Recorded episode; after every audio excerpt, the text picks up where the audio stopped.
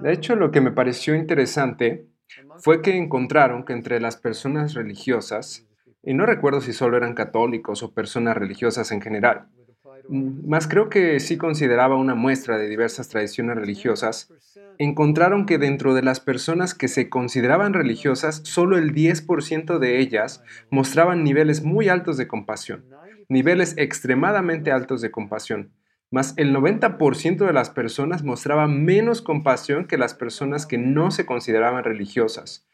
Y realmente yo no recuerdo cómo midieron esto, pero mm, si lo comparamos con nuestra experiencia, lo cual es justo lo que estoy tratando de hacer ahora, eh, aspectos como la interacción compasiva, cuidar de otras personas, ser capaz de escuchar y responder sin juzgar y algunas otras cosas más por el estilo, ellos encontraron que el 90% de las personas que se encontraban fuera de algún movimiento religioso eran mejores en eso que los que sí formaban parte de un grupo religioso. ¿No les parece interesante eso? Bueno, y, también aterrador, porque partiendo de eso podríamos sacar conclusiones y decir que tal vez éramos más compasivos antes de que fuéramos religiosos. Y por el bien de continuar esta discusión, trabajemos con esta suposición de que tal vez éramos más compasivos antes de que fuéramos religiosos.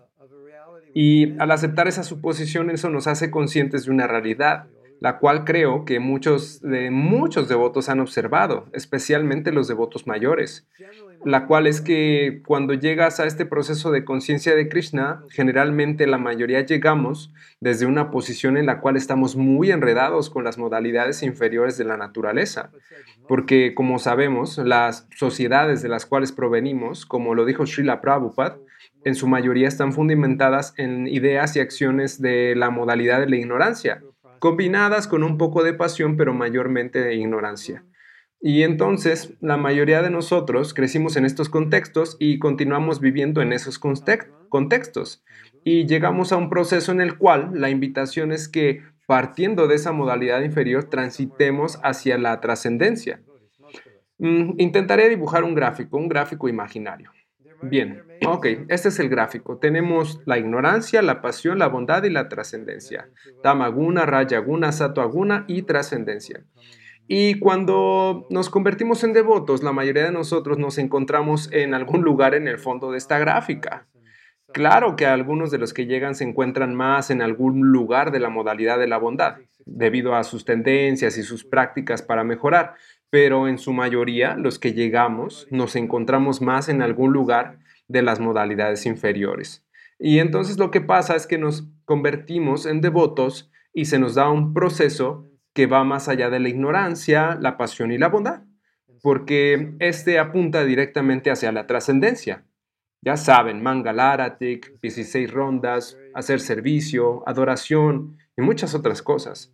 Así que mm, lo que muchos devotos han notado es que la mayor parte de las veces esa brecha tan grande que se encuentra entre la ignorancia y la trascendencia es desatendida por la mayoría de los practicantes y no se le pone el cuidado suficiente para cerrarla apropiada y definitivamente.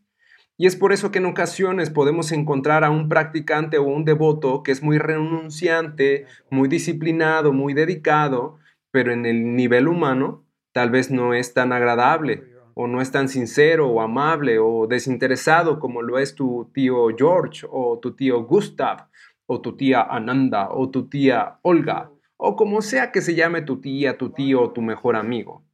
Así que mucho de lo que estoy enseñando, como lo habrán notado o intuido, se encuentra en ese nivel, en esa brecha entre la ignorancia y la trascendencia, para poder hacernos conscientes de ello, lidiar con ello y corregirlo. Porque una de las preguntas que me han surgido, y lo cual es algo que siempre me ha inquietado, es que, mm, y creo que mencioné esto el día de ayer, es que puedes salir de un kirtan extático o una clase maravillosa, lleno de felicidad, radiando de felicidad. ¿Alguna vez se han sentido así? Mm, digo, eh, especialmente después de comer tu cuarto gulab jamun. Es muy probable que nos encontremos radiando felicidad, felicidad azucarada. Y bueno, te sientes así, lleno de felicidad, irradiando felicidad porque escuchaste una clase increíble, un kirtan excelente o un festival maravilloso. Pero ¿han notado que después de un tiempo esa sensación te abandona y regresas a tu normalidad? Digo, quizás duras un tiempo sintiéndote un poco mejor de lo normal, pero en unos pocos días te encuentras de nuevo en tu estado regular, en tu normalidad. Y creo que muchos de nosotros hemos tenido esa experiencia cuando venimos al Santo Dam, ya que aquí nos sentimos llenos de felicidad y nos parece que muchos de nuestros problemas se terminaron o al menos se quedaron en nuestros países.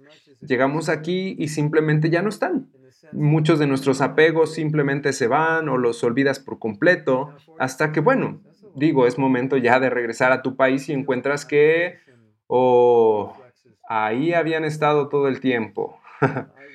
y no digo esto que sea algo que me confunda, pero sí me inquieta. En el sentido de que hasta ahora yo llevo 46 años siendo devoto y esto para muchos ya es mucho tiempo, pero aún así yo todavía tengo reflejos condicionados respecto a ciertas cosas que me rodean. Y a menudo pienso en que he experimentado kirtan extáticos, yapa extática, clases extáticas, extático esto, extático aquello, pero aún así hay ciertas cosas en mí que parecen ser muy similares a como eran cuando yo tenía 19 años y llegué al movimiento. Aún hay ciertas cosas que me molestan, ciertas habilidades sociales que no he logrado dominar o que ni siquiera me ha importado dominar, o ciertas formas en las que no soy disciplinado, o áreas en mi vida en las que soy muy disperso. Entonces, pienso que he experimentado trascendencia, sin embargo, regreso a lo mismo en ciertos aspectos. Y por lo tanto, regularmente me pregunto, ¿por qué no me sucede lo mismo con la trascendencia? Y en lugar de regularmente tender a bajar, mejor tender a subir y mantenerme en algo, mejor. ¿Por qué es que tengo esta tendencia a regresar a las mismas cosas? Como alguna vez Prabhupada dijo, si Bhakti Swami alguna vez cayera, él caería en la modalidad de la bondad. Porque obviamente ese es el lugar del cual él proviene. Y muchos de nosotros como devotos mayores hemos observado que cuando uno de nuestros hermanos espirituales cae, ellos vuelven a su vida como era antes, como hippies, al mismo lugar del cual partieron. Eso siempre me ha parecido inquietante, porque bueno, ellos habían dejado de ser hippies, no sé, hace 10, 20, 30, 40 años y por alguna razón se alejan del movimiento, dejan la práctica y entonces regresan a vivir como hippies, como lo hacían antes. Y por esto es que yo constantemente pienso, ¿acaso la conciencia de Krishna no logró purificarlos de esos samskaras, de esos recuerdos? Y por lo tanto, ese fenómeno es muy interesante para mí. Y por lo mismo he estudiado alguna literatura que aborda este tipo de cosas y he asistido a algunos talleres que tratan este tipo de cosas. Y lo que logré comprender mm, es, fue lo mismo que otros devotos mayores han logrado comprender que hay ciertos aspectos de nuestras vidas las cuales necesitamos atender, los cuales necesitamos dejar de evitarlos y necesitamos entrar directamente en ellos, lidiar con ellos y lograr ajustarlos. Aspectos como los que he estado mencionando en nuestras sesiones anteriores, comenzando por observar nuestra propia conciencia, observar de qué manera reaccionamos cuando algo nos sucede o alguien nos dice algo, hacernos conscientes de eso de lograr darnos, cuenta de que tal vez lo que está pasando es que regularmente reaccionamos negativamente o que nos rendimos muy fácilmente en cualquier cosa, incluyendo la práctica espiritual. Porque con que aparezca una pequeña dificultad, listo, desapareces. Eso es lo que estamos haciendo aquí. Estamos buscando que puedas entender qué es lo que está pasando dentro de tu mente, dentro de tu conciencia. Y eso directamente no tiene nada que ver con el bhakti, pero al mismo tiempo tiene todo que ver, porque te acercas al bhakti con las condicionantes de tu naturaleza. Y ayer mencioné este punto, el cual quiero retomar el día de hoy, porque es muy importante e integra todo lo que hemos estado discutiendo. Mencioné que cuando algo te afecta, ya sea una acción que alguien realizó directamente hacia ti, o te dijo algo, o escuchaste algo, o más en general como un problema que sucede en el mundo, o un problema en tu familia o en tu organización, todos tendemos a actuar de manera diferente ante la misma situación. Algunos pueden sentirse extremadamente molestos y otros no sentirse molestos en absoluto. Y ambas reacciones se manifestaron a partir del mismo evento. Y esto es algo que es muy importante de comprender. Y es algo que les mencioné el otro día cuando indiqué esta tendencia que tenemos a que cuando algo nos sucede, tendemos a culpar a la situación, como si nosotros no tuviéramos nada que ver. Mm, es que la situación fue muy molesta, fue muy perturbadora.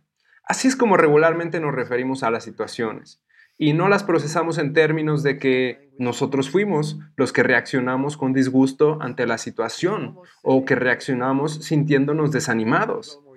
Y, es por eso que nos apoyamos en el lenguaje y mejor decimos, es que eso fue muy perturbador.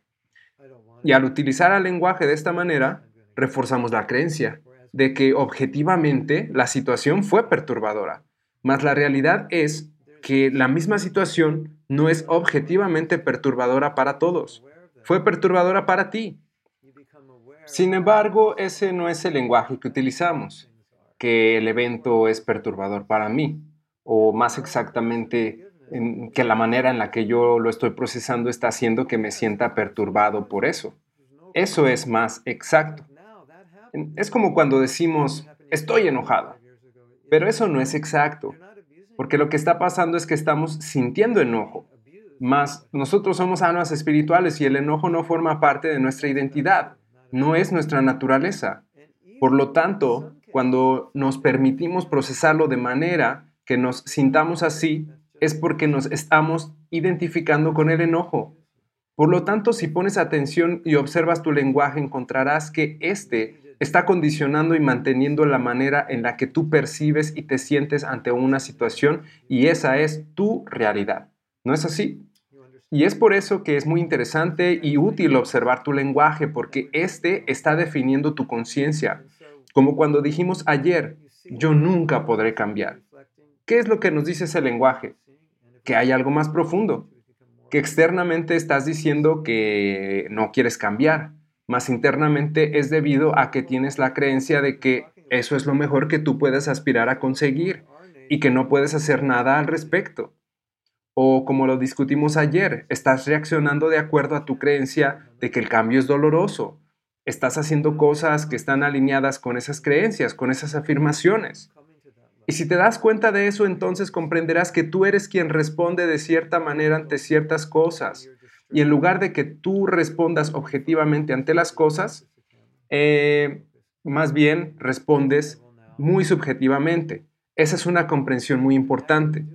De hecho, todo nuestro taller sobre el perdón tiene su base en este punto. Si una persona abusó de ti, de eso no hay ninguna duda, te lastimó, pero ahora eso ya pasó, ya se terminó. Eso sucedió tal vez ayer o hace 5, 10 años, pero ya terminó. No están abusando de ti ahora. Eso ya se terminó. Sin embargo, ahora, 10 años después o lo que sea, lo que está abusando de ti es el recuerdo de lo que pasó. Y eso tiene que ver más contigo, eh, con cómo lo estás procesando, con cómo lo procesaste. Ya no se trata de ellos, de quienes te lo hicieron. E incluso en algunos casos el hecho de que te hayas sentido abusado, maltratado, forzado, explotado, puede que objetivamente no haya sido así, mas esa fue tu percepción. Y la persona realmente no abusó de ti, pero tú lo sentiste, porque es tu naturaleza o porque ese es tu estado de conciencia en el que te encontrabas. Tal vez tú esperabas que una persona te dijera que te amaba y eso no pasó, y por el contrario, te ignoró. Y eso tú lo interpretaste como, como un abuso, como un maltrato. ¿Sí? ¿Se entiende? Es una interpretación de la situación. Y eso lo hacemos todo el tiempo. ¿Ven cómo nuestro lenguaje está reflejando la manera en la que pensamos y percibimos? Por lo tanto, si ponemos atención y observamos nuestro lenguaje, nos haremos más conscientes de la manera en la que percibimos y procesamos las cosas. Y esto es de lo que hemos estado hablando los últimos tres días. de que necesitamos poner atención y observar nuestras tendencias, observar la manera en la que reaccionamos y respondemos a los desafíos, incluyendo el canto del santo nombre y el ideal del canto puro del Sudanam. Y como nuestra conciencia es el verdadero obstáculo que se interpone en nuestro camino para llegar a ese nivel. Como lo mencioné el otro día, cuando dije que si te distraes, es posible que puedas reenfocar. Igual que como lo hacemos con una cámara. Tú puedes detenerte, reenfocar y decir, desde ahora estoy enfocado. En realidad podemos hacer eso, pero muchos de nosotros no creemos que podamos hacer eso. E incluso mientras estoy diciendo esto, estoy seguro de que algunos de ustedes están pensando, no, bravo, eso no es posible. O no sé, tal vez simplemente están confundidos porque eh, no saben cómo hacer que eso sea posible para ustedes. O tal vez porque mm, nunca lo han logrado o porque ya lo lograron alguna vez pero no supieron cómo mantenerlo o volver a hacerlo. Más sin embargo, esto no es un problema de impureza, más bien es una falla en nuestra psicología no es impureza espiritual, es una impureza material. Ustedes conocen el dicho que dice que cuando las cosas se ponen difíciles, los determinados se mantienen avanzando. Aunque también creo que han sacado otra versión, algo como cuando las cosas se ponen difíciles, yo me voy de compras. o algo así, ¿no es cierto? Terapia de compras. Parece que es la religión de nuestra época. Compras, compras, compras. Más, sin embargo, originalmente el dicho dice, cuando las cosas se ponen difíciles, los determinados se mantienen avanzando. Mm, aunque hay personas que reaccionan de otras maneras. Y cuando las cosas se ponen difíciles, regularmente, no sé, se rinden. Más eso solo es una respuesta personal. Y respecto a eso, eh, Buriyam Prabhu en alguna ocasión dijo algo que me gustó mucho. Él dijo algunas veces cuando estamos cantando y no sentimos nada, eso no significa que Krishna no esté allí. Más bien significa que Krishna está ahí y te está mirando y está diciendo, ¿qué vas a hacer? ¿Qué vas a hacer ahora que no sientes nada? ¿Qué te está haciendo difícil? ¿Qué vas a hacer al respecto? ¿Acaso te vas a rendir? ¿Te vas a permitir distraerte? ¿O, o tal vez te culparás por estar creando una mala yapa? Lo cual regularmente hacemos, ¿cierto? Cuando tú dices, no, no, no, no, no, no puedo concentrarme. ¿Sabes lo que estás haciendo? Te estás culpabilizando por eso, ¿cierto? Por la incapacidad para concentrarte. ¿Y sabes qué? Terminas rindiéndote. Porque cada vez que dices, no, no puedo hacer esto, te terminas dando por vencido. ¿Lo sabías? Cada que dices, no puedo concentrarme, no puedo esto, no puedo aquello, Esencialmente lo que estás creyendo es que no eres capaz de hacer nada al respecto. O también pensando en nosotros como devotos, cuando decimos que no podemos hacer algo, mm, realmente de lo que estamos creyendo es que, bueno, en este momento no podemos hacerlo, pero que tal vez más adelante. Si por casualidad llegamos a ser avanzados, claro que lo lograremos, ¿cierto? Y decimos algo así como, pero, ¿qué esperabas, Prabhu? Yo solo soy un principiante. ¿Cómo esperas que cante puramente, o que esté concentrado, o que sea un devoto puro? No puedo hacerlo. Ya será después. Y al hacer eso, lo que está pasando es que estás renunciando a hacer el esfuerzo. ¿Sí? ¿Se entiende? Y esto no se debe a tus impurezas, se debe a tu psicología. Por supuesto que las impurezas están ahí, pero el punto es, ¿Cómo respondes tú ante la impureza? Porque una posible respuesta a la impureza es incrementar nuestra determinación, ¿cierto? Y les voy a decir algo, lo cual creo que es muy instructivo y nos ayudará mucho. Yo tengo un hobby, el cual creo que es un buen hobby y lo recomiendo, aunque puede que ustedes no sientan la inclinación para hacerlo. Pero algunas veces yo estudio las vidas de personas exitosas para ver qué fue lo que las hizo exitosas y aplicar eso en mi propia vida y la conciencia de Krishna. Y ustedes podrían decir, bueno, Prabhu, pero ¿por qué no mejor estudiamos los personajes de las escrituras, de los shastras y encontramos eso? Y yo les digo que sí, que podrían hacer eso, pero regularmente no se dice directamente qué fue lo que los hizo exitosos. Necesitas estudiarlos muchos para averiguarlo. Y de hecho yo he realizado un estudio profundo sobre Prabhupada y sus principios de éxito. Y quiero enseñar esto en talleres para empresas porque estudiando a Prabhupada verás en acción todos sus principios de éxito. Y también puedes hacer esto estudiando a personas que materialmente han sido exitosas, porque todos ellos comparten factores que les permitieron alcanzar el éxito. Y en particular hay uno de ellos que me parece es de gran importancia para nosotros. Y este factor común es que ellos sentían que no eran tan buenos o tan hábiles como lo eran otras personas en la actividad que fuera, escribiendo, dibujando, haciendo negocios, escribiendo música, cualquier cosa. Mas, sin embargo, su respuesta fue practicar más duro, porque sabían que no eran buenos. Se dieron cuenta de que no eran tan buenos como los demás y por lo tanto eh, descubrieron que necesitarían trabajar más duro y así lo hicieron. Cuando todos iban a descansar a sus casas, ellos se quedaban y practicaban. Esa es una respuesta apropiada ante una discapacidad o una desventaja. Sin embargo, también hay otro tipo de respuestas. Me doy cuenta que no soy bueno y por lo tanto pienso que pues así soy yo, que así seré siempre, que mejor debería de rendirme y hacer otra cosa, o conformarme con el hecho de que nunca seré muy bueno. Ese es otro tipo de respuesta, mas no es muy conveniente. Y me parece que muchos de nosotros nos terminamos conformando con una yapa de mala calidad porque creemos que eso es todo lo que podemos producir que no hay nada más y que ese es nuestro nivel. ¿Están de acuerdo? Levanten la mano si están de acuerdo. Sí, y eso se debe completamente a nuestra psicología, porque es cierto que la impureza está ahí para todos nosotros en algún grado, pero la psicología es la manera en la que respondemos ante la impureza. Y para, para esto me gustaría recordar el ejemplo de subir una montaña en bicicleta. Digo, bueno, aquí en Mayapur no tenemos ninguna colina, pero imaginemos que tuviéramos una aquí. Eh, tú vas andando en bicicleta, ves la colina a la distancia y como te vas acercando comienzas a ver el camino de subida. Y generalmente lo que la mayoría de las personas que andan en bicicleta hacen es comenzar a acelerar antes de comenzar una subida, ¿cierto? Porque así llegas con más impulso y entonces será más fácil subir, ¿sí? Más hay otras personas que cuando comienzan a ver el camino de su vida, simplemente se bajan y mejor caminan. Ni siquiera hacen el intento por subir pedaleando, ¿cierto? Esa es otro tipo de respuesta. E incluso tal vez hay otra.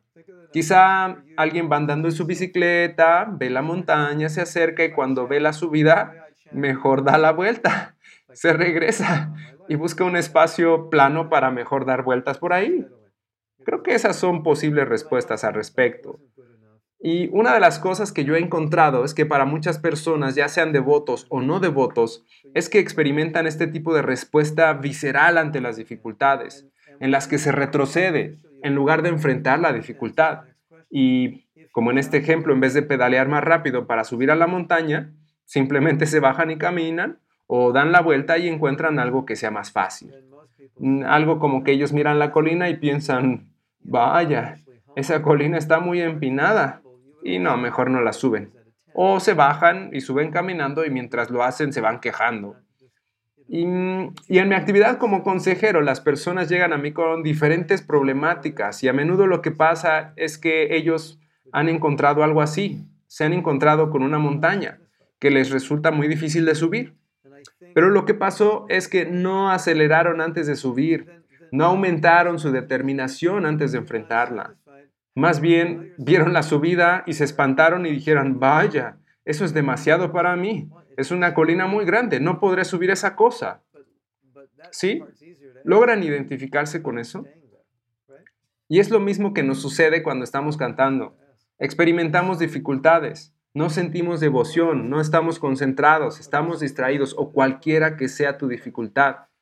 ¿Y, cuál es la posible respuesta? Bueno, pues rendirse, ¿no? Aunque también otro tipo de respuesta es, bueno, está bien, me distraigo, pero reenfoco mi conciencia y digo, esta forma distraída de cantar ya no me es aceptable y no voy a permitir esto. Voy a reenfocar, voy a recuperar el control, puedo hacerlo.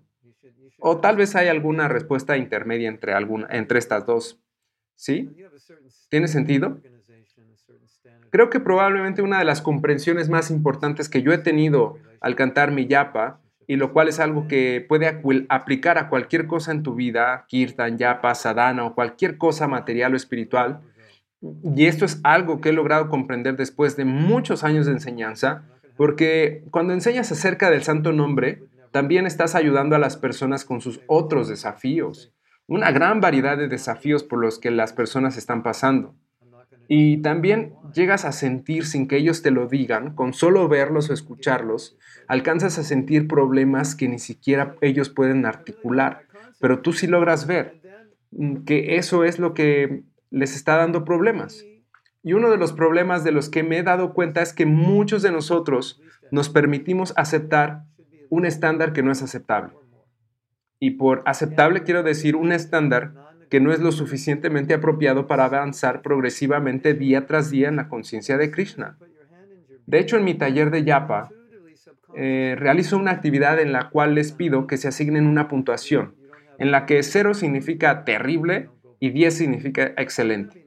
Y en ese rango, en esa escala del 0 al 10, necesitan asignarse una puntuación para descubrir la calidad de su canto de Yapa durante el último año. Y si te das un 5, bueno, eso significa que ni fue muy bueno, pero tampoco fue muy malo. Y lo que eso implica es que si continúas cantando de esa manera por el resto de tu vida, lo más seguro es que te vas a mantener así. No será realmente bueno ni será realmente malo. Y no te estás moviendo hacia ningún lugar. Si estás por encima de 5, eso indica que estás en un camino más progresivo. Y si estás por debajo de 5, lo más probable es que estés a punto de caer. Y cuando piensas sobre esto en esos términos, realmente lo único conveniente es mantener tu calidad de yapa por encima de 5, lo más que te sea posible, ¿cierto? Si puedes llegar a cantar todos los días en un nivel de 7 u 8, ¿saben? Eso sería excelente. Porque pues tal vez no sea tan accesible llegar directamente al nivel 10 porque eso representa el estado más elevado de conciencia de Krishna. Pero lo que sí puedo hacer es concentrarme en hacer el esfuerzo, un esfuerzo de nivel 10. Y entonces, cuando estamos realizando esta actividad, yo les pido a todos eh, los asistentes que escriban su número y les digo que el número será privado, que no lo compartirán, que no finjan humildad, que se asignen una puntuación lo más objetivamente posible. Y, y de hecho, Ahora mismo ustedes también podrían responder esa pregunta. ¿Cuál sería su número?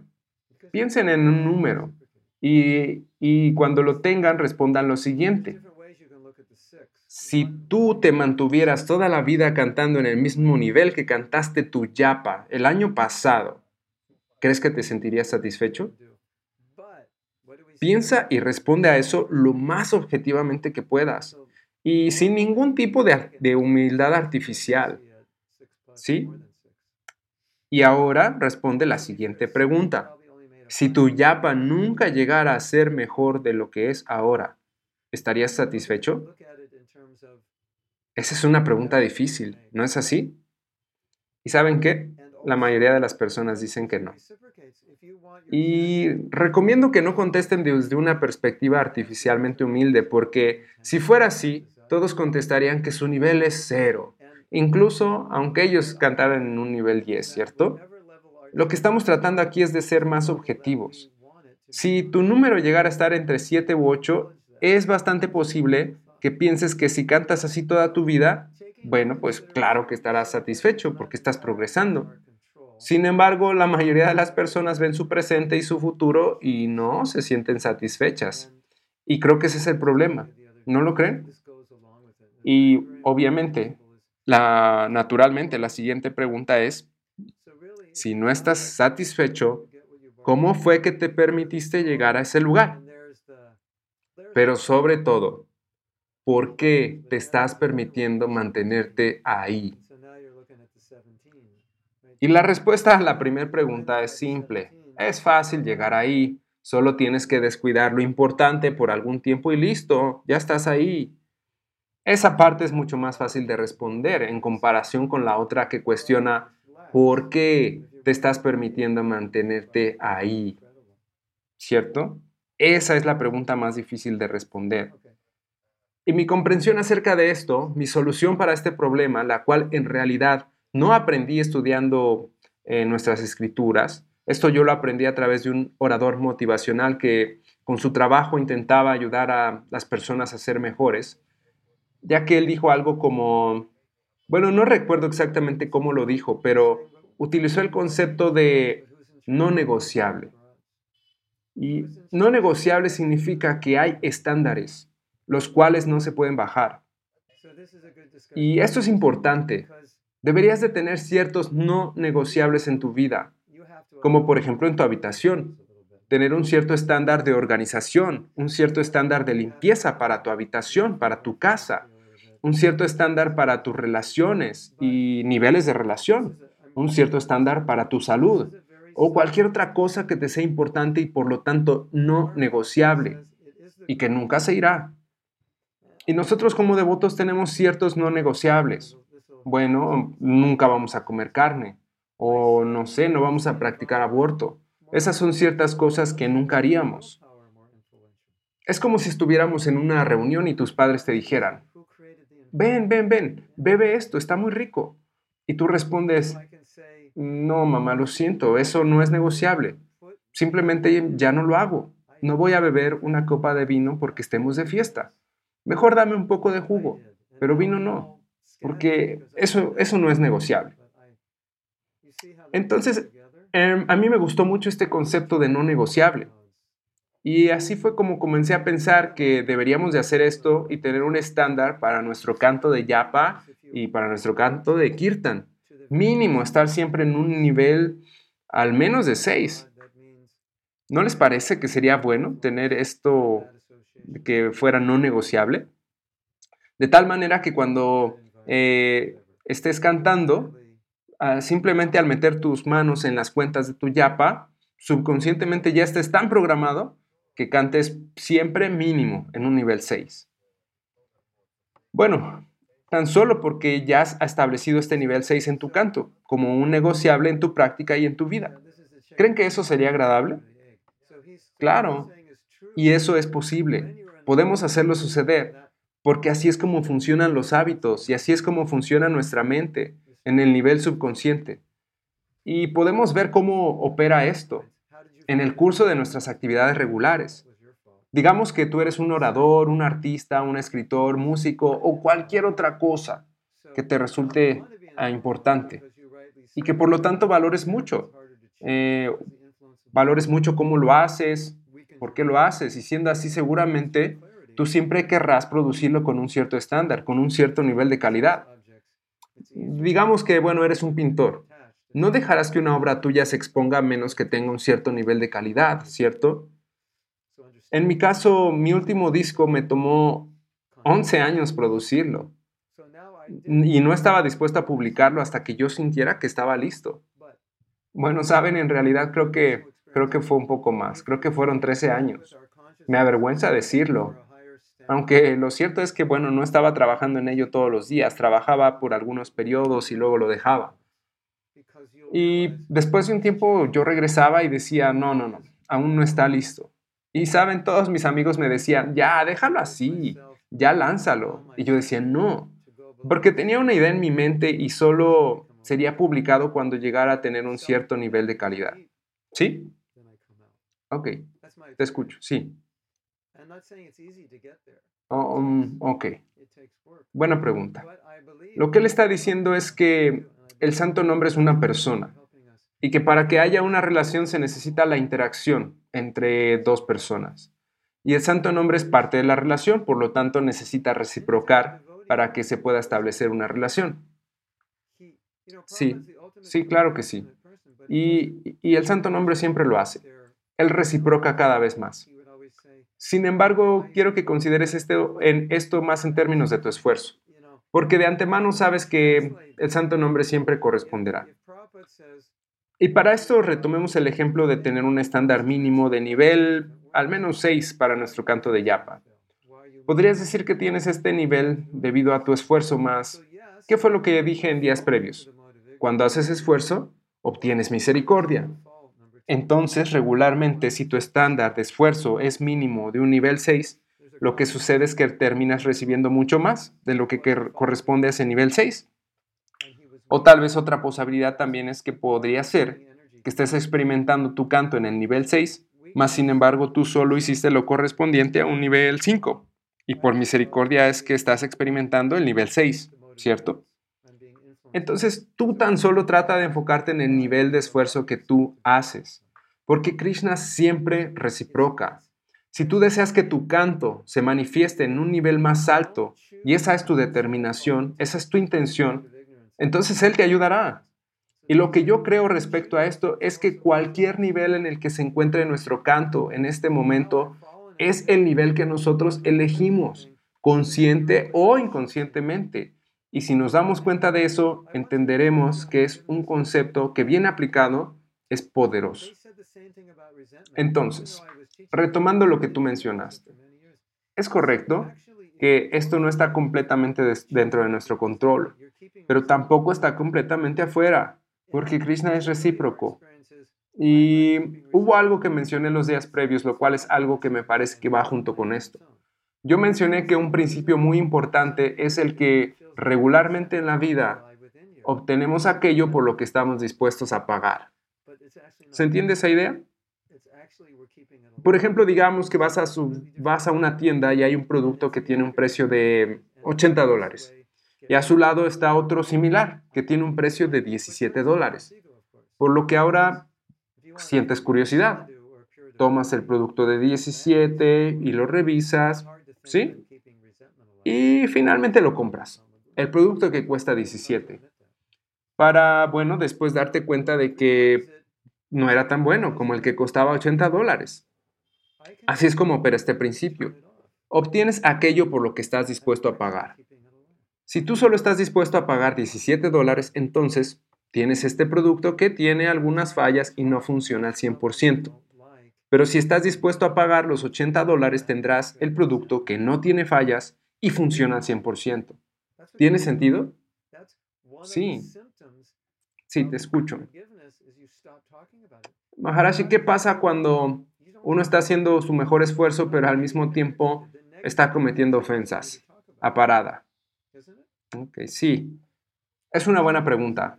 Porque lo que estás diciendo es que podrías estar haciendo tu mejor esfuerzo, pero quedar sin efecto porque estás cometiendo ofensas. Pero seamos sinceros, ¿quién es responsable de permitirse cometer esas ofensas? ¿Quién está a cargo de la respuesta que damos ante la influencia que las modalidades intentan imponer sobre nosotros? Somos nosotros, ¿cierto? Y esta es una buena discusión porque, bueno, van a tener que permitirme burlarme un poco de los devotos y no tomarlo como una ofensa, porque esa no es la intención. Y tal vez también van a tener que permitirme burlarme un poco sobre nuestra filosofía y no verlo como algo ofensivo. ¿Están de acuerdo? Me da gusto que haya surgido este tema, porque hay elementos muy sutiles en esta situación. Nuestra filosofía dice que las causantes de esto son las modalidades de la naturaleza material.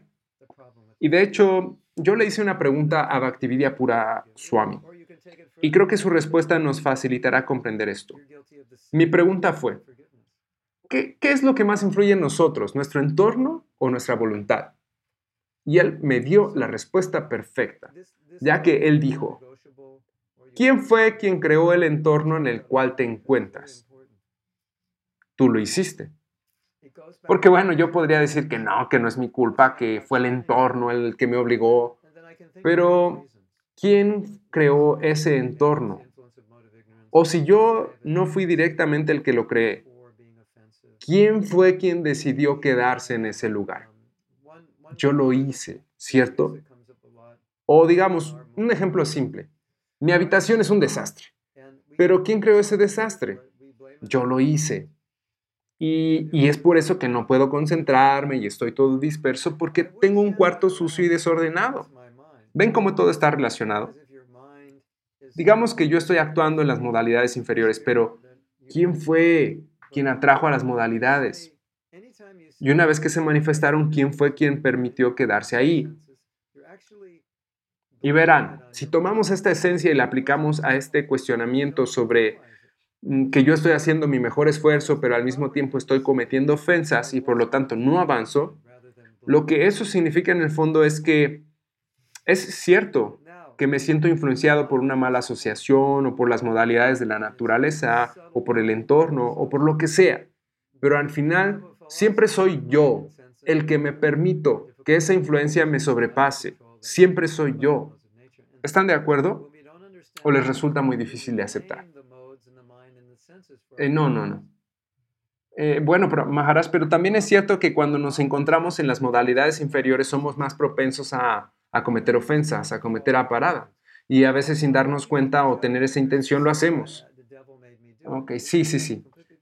Esto es algo como la cuestión de, que, de qué fue primero, la gallina o el huevo. Lo que dices es cierto. Cuando te encuentras en las modalidades inferiores, estando en esa posición, la tendencia a cometer ofensas es aún más fuerte o es más posible. Eso es cierto. Pero hay dos cuestiones. En primer lugar, ¿cómo fue que llegaste a estar en esas modalidades inferiores? Eso es responsabilidad tuya, ¿cierto? Y en segundo lugar, siempre tienes la opción de elegir, incluso estando en las modalidades inferiores.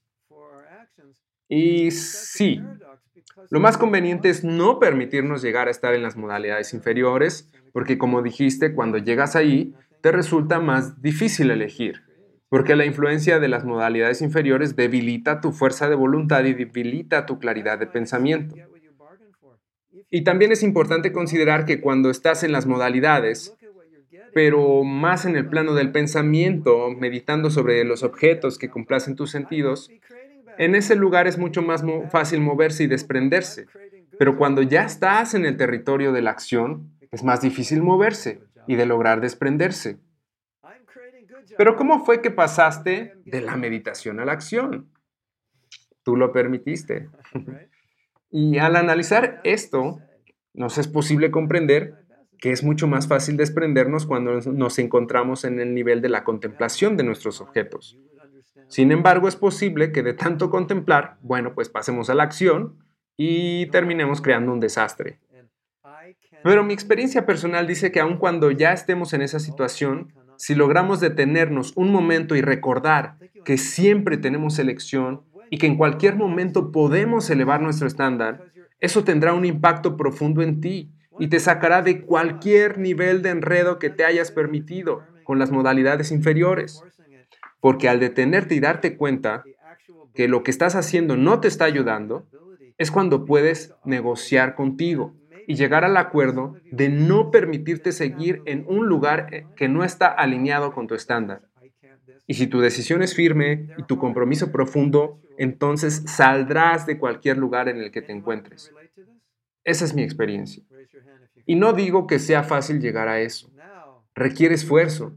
Pero creo que eso es lo que Prabhupada quería que hiciéramos. Y todas sus enseñanzas están ayudándonos a llegar a eso, a elevar nuestros estándares a establecer todo aquello que es no negociable y fijar nuestra determinación en hacer nuestro mejor esfuerzo.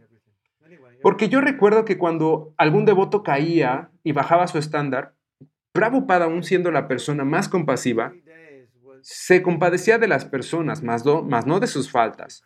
Y cuando eso pasaba, él siempre los cuestionaba. ¿Por qué te estás permitiendo fallar? Y si expandes eso, lo que Prabhupada te está cuestionando es, ¿por qué estás eligiendo fallar? ¿Por qué estás tomando decisiones inapropiadas? Eso es lo que te está cuestionando. Entonces, sí, he caído en la modalidad de la ignorancia. Pero número uno, ¿por qué te permitiste caer? Y número dos, ¿por qué te permitiste quedarte ahí? Así es como Prabhupada lidiaba con eso. De hecho, hay una conversación como esa. Un devoto no estaba siguiendo los principios y él alegaba que era débil. Y Prabhupada le dijo, si es así, ¿por qué le estás dando energía a esa debilidad? Porque regularmente el concepto de debilidad suena como una buena razón para caer o para no seguir. Ya sabes, alguien te cuestiona, ¿por qué no estás siguiendo el estándar? Y tú le contestas, Bravo, pues, porque soy débil. O no sé, también podrías culpar a la modalidad y justificarte porque eres su víctima y estás siendo influenciado por eso. Más la respuesta de Prabhupada hacia eso sería, ¿por qué te estás permitiendo ser influenciado por eso? Y me parece que para esto también está el dicho que dice, si no eliges, eso también es una elección. Si no eliges, eso también es una elección. ¿Eso se entiende? Digamos que por alguna razón yo me permito caer en la modalidad de la ignorancia y no hago nada al respecto. Por lo que al hacer eso, no hacer nada, indirectamente estoy eligiendo quedarme. Incluso recuerdo que en alguna ocasión yo escuché una clase que trataba sobre el perdón y decían que esto mismo pasa cuando sentimos resentimiento. Y aunque en ese tiempo yo ya estaba enseñando sobre el perdón, realmente durante muchos años no logré darme cuenta de eso. De que cuando eliges no perdonar, al mismo tiempo estás eligiendo sentirte resentido, porque estás eligiendo mantenerlo vivo. Y generalmente lo que decimos es, no, no, no, no, no, no. Yo no estoy manteniendo vivo el resentimiento. Él tiene vida propia, Prabhu. Se siente algo como de esa manera, ¿no es así? Alguien te hace daño y se siente como si el resentimiento cobrara vida propia dentro de ti y que tú no tienes nada que ver con eso. Pero en realidad eso no es verdad. En realidad estamos eligiendo mantenerlo vivo. Y esa es una forma completamente diferente de verlo. Y de hecho es la manera precisa de verlo y al mismo tiempo la mejor manera para, para lograr deshacerte de él. Porque cuando reconoces que tú eres quien le está dando energía y lo está manteniendo vivo, lo cual por supuesto para el ego falso es doloroso y por lo tanto presenta mucha resistencia para aceptarlo, porque digamos, si tu ego se está esforzando por creer que es un gran santo o un gran devoto, obviamente presentará resistencia para aceptarlo que tú eres quien está manteniendo vivo el resentimiento. ¿Pero por qué?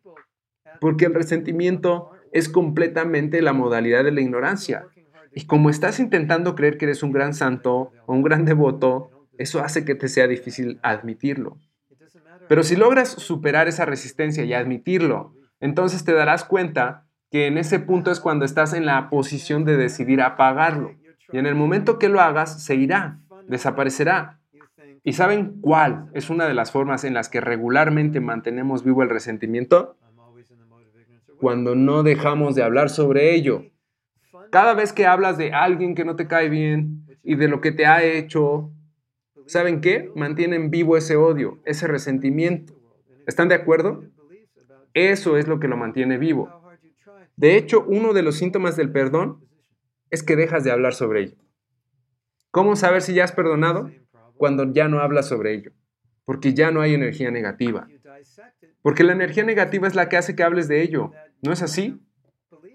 Y ya saben que muchas veces la energía negativa tiene mucho más fuerza de atracción que la energía positiva, porque, bueno, generalmente odiamos con mucha más intensidad de cuando amamos. ¿Sí? Ok, escucho. Maharaj, ¿y cómo puedo perdonar a alguien si originalmente fue mi culpa? Ok, lo que estás preguntando es cómo puedo perdonar si no hay nada que perdonar. Bueno, por sí mismo, ese ya es un estado de conciencia más elevado. Porque cuando te encuentras en los niveles inferiores, lo que haces es que culpas a los otros. Y para dejar de hacerlo, necesitas elevarte y estar en la conciencia del perdón. Porque cuando decimos que toleres y que perdones, eso es debido a que profundamente crees que hay algo que te resulta intolerable en aquello que pasó o que hay algo que requiere tu perdón. Y cuando llegas a un estado de conciencia más alto, entonces te das cuenta que sentir lo que sentiste fue tu culpa y que tú eres el responsable por ello.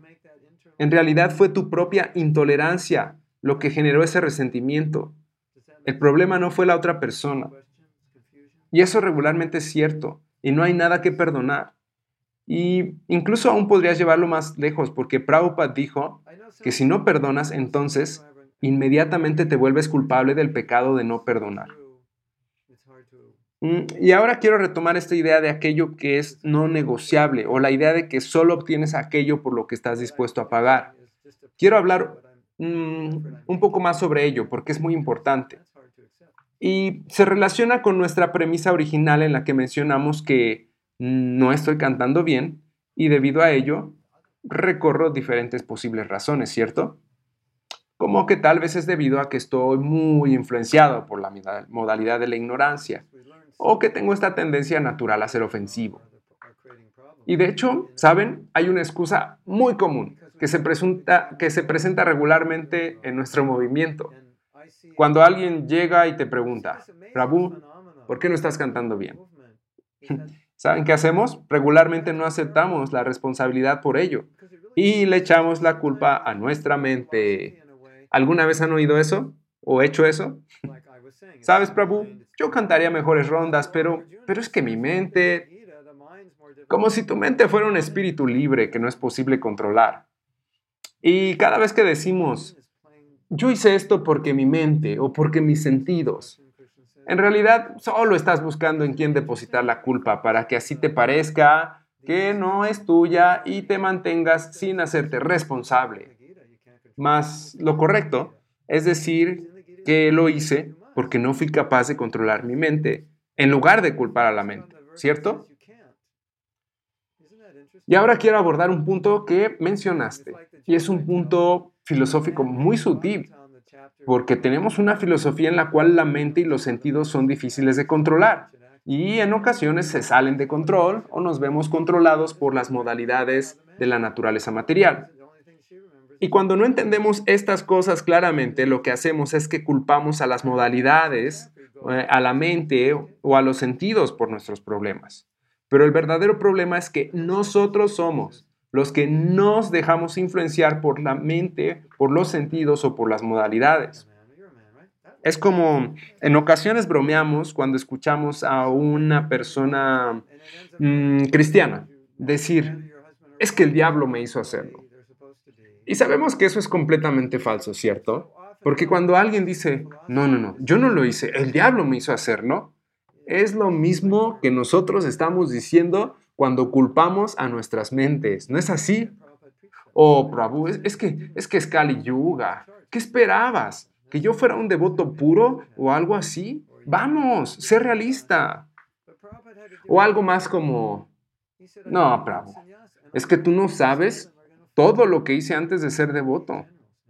En realidad no deberías de esperar mucho de mí. ¿Cierto? Y el punto que estoy tratando de establecer es que tenemos esta fuerte tendencia a no hacernos responsables por nuestras acciones. Y eso es una paradoja, porque toda nuestra filosofía se basa en aceptar el 100% de tu responsabilidad. De hecho, eso es a lo que se refiere el karma, que nada sucede si antes no lo has creado. ¿Cierto? Y por eso dije que uno solo obtiene aquello por lo que está dispuesto a pagar. Y si reconoces esto, entonces podrás observar lo que estás obteniendo y darte cuenta que solo estás obteniendo aquello que has creado. Si estoy obteniendo una mala experiencia mm, al cantar la yapa, es porque yo la he creado. Eh, no, no, no, no, bravo. No, yo, yo estoy creando una buena yapa. Sin embargo, estoy obteniendo una mala yapa. Regularmente eso es lo que decimos, ¿cierto? Lo negamos y pensamos, no, yo estoy haciendo lo mejor que puedo. Es mi mente, es la que está fuera de control. Es que si tú tuvieras una mente como la mía, entenderías, Prabhu, lo que te estoy diciendo. Pero nadie tiene una mente como la mía. No tienes idea de cómo se pone. Y no me deja cantar, no me deja concentrar, no me deja.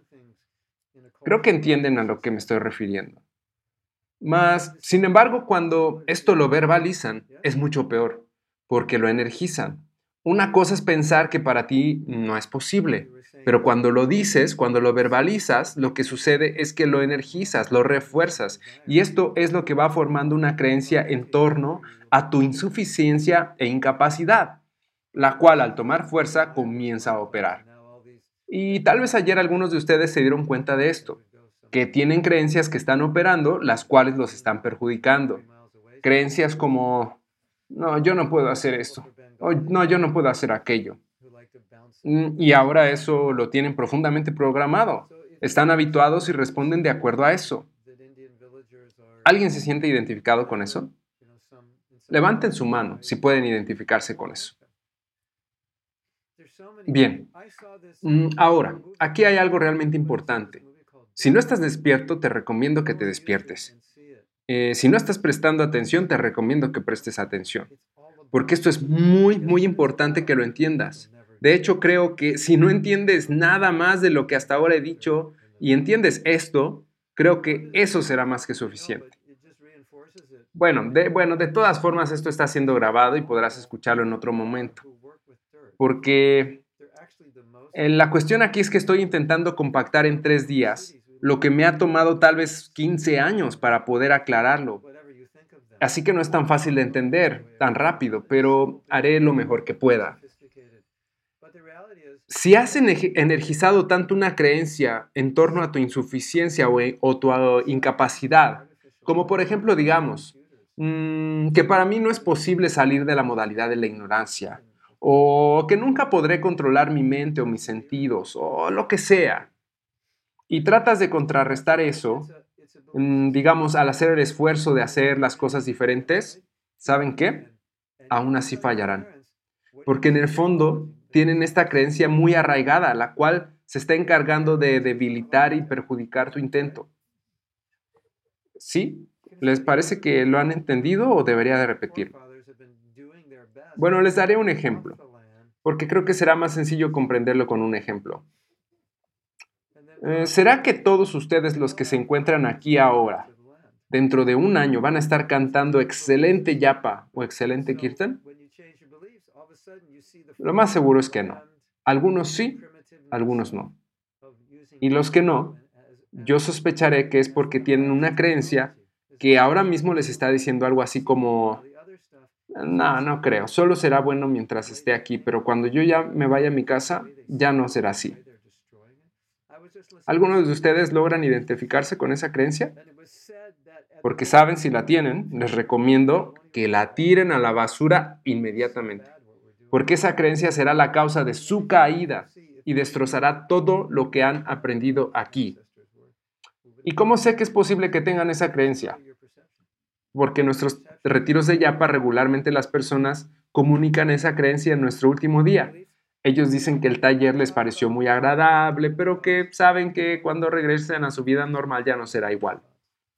Y yo puedo decir que, que conozco bastante sobre creencias. Por lo que al escuchar eso yo lo considero como una creencia y yo les digo, no, no, no, no, no, no, no pienses así. Tienes que pensar lo contrario. Cuando regreses a tu casa, lo harás aún mejor. Así es como tienes que pensar. Pero mm, creo que el mejor ejemplo, y el cual me parece un ejemplo sumamente divertido, es que hay muchos, muchos, muchos, muchos talleres y seminarios que abordan el tema como de cómo hacerse millonario, de cómo hacerse rico. Pero, díganme algo, ¿acaso todos los que asisten a estos talleres se hacen ricos? No, pero hay una razón para ello. Porque algunas de las personas que asisten a estos talleres tienen la creencia de que ellos no podrán hacerse ricos. Y todos los asistentes reciben el mismo manual de cómo hacerte rico. Sin embargo, ¿por qué si todos tienen el mismo manual, algunos se hacen ricos y otros no? si todos están siguiendo las mismas instrucciones? Porque, bueno, algunos de ellos creen que no pueden o que no se lo merecen o que lograrlo será demasiado difícil o esto y aquello. Y todo esto terminará disminuyendo sus posibilidades. Y teniendo esas creencias, no importa si tienes el mismo manual que los demás y estás siguiendo las mismas instrucciones. Sin embargo, bueno, ustedes podrían decirme, eh, sí, Prabhu, pero Mm, pero bueno, tal vez no todos tienen el karma para tener mucho dinero. Y saben, eso podría ser. Porque, bueno, pues tú tienes el mismo manual y no puedes hacer nada con él. Mm, pero saben, la verdad es que en última instancia lo que en realidad significa es que cuando tú no crees tener el karma para tener mucho dinero, por lo tanto, actúas en consecuencia. Y, saben, de hecho, todos los Hare Krishna que piensan que tienen un mal karma respecto al dinero son los que no tienen dinero. Porque eso también es una creencia, ¿cierto? Y esa creencia es la que te mantiene pobre, en caso de que no lo supieras. Si alguna vez te has preguntado, ¿por qué no tienes dinero? Esa podría ser la razón. Por supuesto, también podría ser que porque esa ha sido tu elección, o que no lo necesitas, o que no quieres trabajar por ello. Sin embargo, esto es algo que sucede mucho. Las personas tienen creencias que se contraponen a aquello que están intentando lograr. Y no es que todas esas personas que acudan a talleres para hacerse ricos no estén trabajando para conseguir dinero. Sin embargo, aquellos para los cuales les está resultando muy duro conseguirlo, puede que estén creyendo que ellos no pueden conseguirlo o que nunca lo tendrán o que no se lo merecen o que es muy malo tener dinero. Y creyendo eso, sabes, no importa cuánto trabajes, porque tus posibilidades constantemente se verán disminuidas debido a tus creencias. Y, ahora llevemos esto al plano del servicio devocional. Tú estás cantando, Hare Krishna, Hare Krishna. Estás intentando, intentando, intentando, pero profundamente estás creyendo que para ti lograrlo será imposible, que nunca serás puro, que nunca podrás controlar tu mente, que siempre estarás en la modalidad de la ignorancia o lo que sea que estés creyendo. Porque las creencias son estructuras que dan forma a nuestra conciencia y desde esa construcción estamos definiendo quiénes somos nosotros, cómo vemos el mundo, qué podemos y qué no podemos hacer. Por lo tanto, si tienes creencias negativas en torno al canto de la yapa, no importa qué tanto te esfuerces, inconscientemente siempre encontrarás la manera para situarte en una posición negativa. ¿Alguna vez han experimentado eso? Que no importa qué tanto lo intenten, siempre siguen regresando al mismo problema. Cuando eso sucede, generalmente significa que tienes arraigada una creencia de que eso es lo mejor que tú podrás conseguir. Y esto nos lleva a, aquella frase que mencioné que dice, solo consigues aquello por lo que estás dispuesto a pagar o por lo que estás dispuesto a negociar. Sin embargo, si realizamos este proceso en forma inversa, observamos lo que estamos produciendo, observamos la manera en la que estamos actuando y vemos cada vez más hacia atrás. Y así encontraremos lo que está causando esto. Eh, y saben, podría ser que no hemos estado dispuestos a pagar el precio o que no creemos que podamos pagarlo o que no hemos negociado lo suficiente para conseguir más. Y si eres honesto y lo admites, dirás que sí. Y en cuanto digas que sí, esto encenderá las luces y te preguntarás, ¿y qué pasaría si negocio por más? ¿Obtendré más?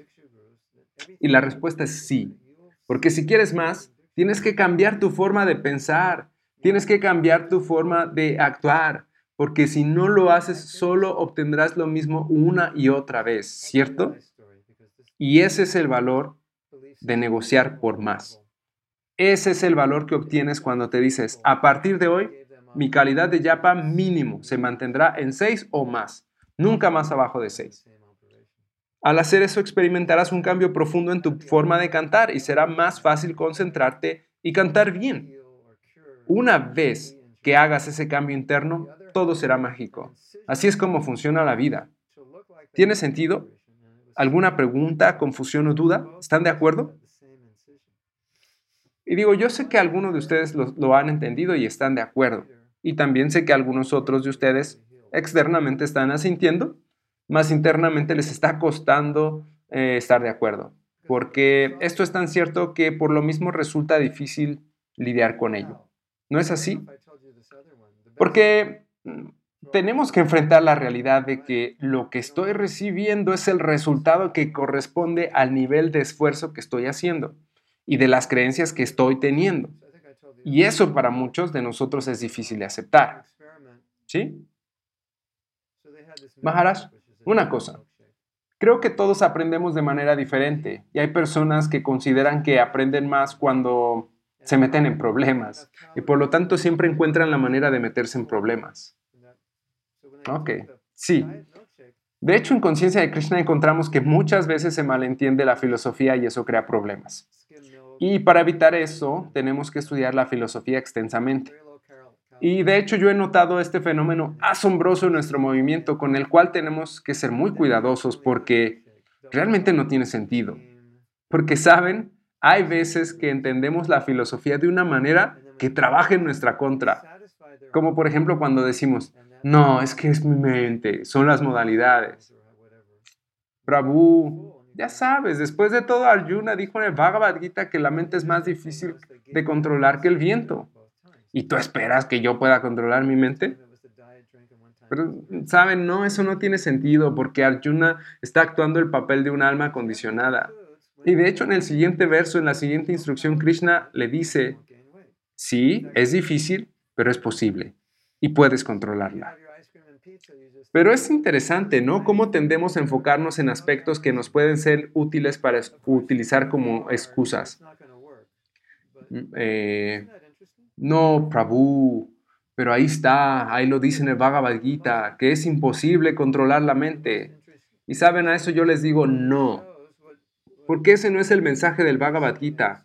Porque lo que te dice el, el Gita es que puedes y debes de hacerlo. ¿No es así? Más, sin embargo, nos enfocamos más en el verso que dice que no es posible. ¿No es eso interesante? Es asombroso. Es como el chiste que cuento de que hay un hombre leyendo el Srimad Bhagavatam y llega a los capítulos que hablan sobre el matrimonio. Así es como el hombre debería de actuar, así es como la mujer debería de actuar. Y saben, al final lo único que recuerda es la parte que decía cómo debería de actuar una mujer. Y no recuerda nada sobre cómo debería de actuar un hombre. Y por el contrario, si una mujer lee eso, lo único que recordará es cómo debe de actuar el hombre. ¿No les parece interesante? Y después de leer esos capítulos, él llega a su casa y presenta su caso contra su esposa. Aquí dice, aquí dice mujer. A lo que su esposa inteligente le dice, Prabhu, eso es para mí, eso no es para ti. ¿Acaso no sabías que hay otra parte donde habla de los hombres? Y tú pareces ser un hombre. Eres hombre, ¿no es así? Eso es para ti. Y siendo este el caso, podrías estar leyendo el Bhagavatam y sabes luego terminar divorciado, porque ahora has logrado molestar a tu esposo, a tu esposa, porque no está actuando como se supone que debería de ser, como se supone que dice el libro. Por lo tanto, podemos darnos cuenta que a menudo utilizamos la filosofía para desanimarnos o justificarnos o para jugar en nuestra contra. No, pero es que es, que es mi karma, así es mi forma de ser. Pero sabes, si revisas bien, jamás podrás encontrar un solo momento en el que Prabhupada predicara de esa manera. Como les dije, Prabhupada nunca elaboró o revisó cartas astrales de las personas para poder iniciarlas.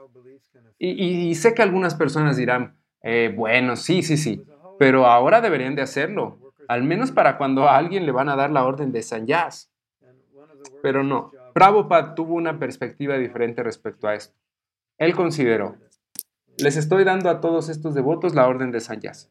Y sé que algunos de ellos van a caer, pero necesitamos generales y no sabemos quiénes son los que van a recibir los disparos. Sin embargo, los enviaremos a todos al campo. Y ustedes saben que cuando hay guerra hay personas que mueren. ¿Sí? Y por lo tanto, así es como él lo hizo. Interesante, ¿no es así? Sin embargo, a través de mi experiencia puedo decir que Prabhupada siempre fue el motivador supremo que externamente no hay ningún obstáculo y que el único obstáculo es interno y que somos nosotros. Esa siempre fue su actitud. De hecho, en alguna ocasión le preguntaron, ¿cuál es el obstáculo más grande? Y él dijo, usted. Él no dijo Maya, no dijo las modalidades de la naturaleza, él dijo usted. Usted es el que está jugando con Maya y no la está tomando en serio no está tomando en serio las implicaciones que esto tiene y no tiene miedo y ahora está jugando y usted es el responsable por eso. ¿Sí? Ok, te escucho. Maharaj, yo quería saber si creencias es lo mismo que samskaras. Mm, sí. Si comprendes las creencias te darás cuenta de que estas son los cimientos de los pensamientos y por lo tanto son un punto de referencia para interpretar la realidad. Así que lo que alcanzas a ver o no ver se debe a tus creencias. Por ejemplo, si yo creo que, mm, que los hindús son la raza más elevada entre las personas, eso hará que cuando yo vea a un hindú, yo sentiré mucho aprecio y me comportaré con reverencia. Y por el contrario, si yo tengo la creencia de que los hindús son salvajes e ignorantes, como lo pensaron los británicos, cuando yo vea hindús, lo único que podré ver serán personas salvajes e ignorantes. Incluso si ellos estuvieran hablando con suma inteligencia y haciendo todo de manera culta, porque lo único que yo podré ver son personas salvajes. ¿Ven cómo la misma situación se ve coloreada de manera diferente debido a nuestras creencias? Sí. ¿Sí? Ok. Justo como ayer decíamos, si tú logras ver a las multitudes de personas que llegan al templo de Mayapur como un cumplimiento de la misericordia y el deseo del Señor Chaitanya Mahaprabhu, entonces cada vez que los veas y te encuentres con ellos, te sentirás muy feliz. Mas cuando eso no es así y más bien lo ves desde la perspectiva de, no, Mayapur es mi lugar, es mi refugio, y ahora todos estos aldeanos bengalíes están invadiendo. ¿Cómo desearía que se fueran a otro lugar? Saben, deberíamos mejor de crear un parque temático a varios kilómetros de aquí para que ellos puedan ir allá y yo pueda estar aquí en paz. Bueno, si no es así, mm, al menos, al menos un templo aparte, que sea solo para los bengalíes y, y para todos los que les gusta estar apretados y rozar sus cuerpos con los demás. Y esto es completamente causado por nuestro sistema de creencias. Si tú crees que los aldeanos hindús son eh, no sé, cualquier forma despectiva en la que los veas. Entonces ellos nunca te agradarán. Saben, hace un tiempo vi una película llamada Dirt. ¿Alguien vio esta película? Se llama Dirt. Vayan a, a YouTube y búsquenla. Es maravillosa. Y adivinen de qué se trata. Tal vez nunca lo adivinarán. Se trata de dirt, de suciedad, de tierra, de lodo de todas las maravillas relacionadas con la sociedad y el valor de ella. Y una de las cosas que probablemente ustedes ya saben, pero que se reforzará al verla, es que estas personas que trabajan con la tierra, con la sociedad, como lo son los granjeros, los agricultores, en realidad ellos son los que están más en contacto con una forma de vida natural. Más como la mayoría de nosotros ahora vivimos en ciudades, los miramos y pensamos, vaya, esa vida es para perdedores, es muy aburrida. O cualquier forma despectiva en la que pienses en torno a ello. Sin embargo, la realidad es que las personas que vivimos en ciudades somos las raras. Nos sentamos dentro de edificios con luces artificiales, frente a computadoras, haciendo cosas que los seres humanos no hacían hace unos 100, 200 o 300 años. Y que en ese entonces la mayoría de los seres humanos estaban en contacto constante con la Tierra, ¿cierto? Toda nuestra forma de percibir e interpretar tiene su base en nuestras creencias, el sistema de creencias que hemos construido. En la mayoría de los casos, sin siquiera saberlo, pero ahí está, ¿cierto? Y podemos ver cómo todo esto está en operación constantemente. Otro ejemplo. Digamos que tú eres hindú y tus padres te preguntan, hijo, ¿qué quieres estudiar en la universidad? Y tú les dijeras, Creo que quiero estudiar agricultura. No, bueno. Será mejor que llames una ambulancia porque seguro tendrán un ataque al corazón, ¿cierto? No, no, no, no, no, no, hijo, no estudies agricultura porque nuestros antepasados ya lo hicieron y se sacrificaron para que tú ya no tengas que estar en la tierra y puedas estar mejor en una oficina. ¿Cierto? Y entonces Prabhupada llegó y les dijo, no, no, no, salgan de las oficinas y regresen a la tierra, ¿sí? Solo son sistemas de creencias diferentes. Y entonces al modificar las creencias que se hallan en tu sistema, de repente ahora puedes ver al granjero, a la tierra, a lo rústico, a la madera, como la más alta tecnología, como la más maravillosa, porque desde esa nueva perspectiva puedes darte cuenta cómo esta otra forma de vida artificial está arruinando los cuerpos, la mente y las relaciones de las personas porque está distorsionando la forma en la que piensan, en la que viven, la forma en la que ven el mundo y por lo tanto no se dan cuenta de que lo están destruyendo.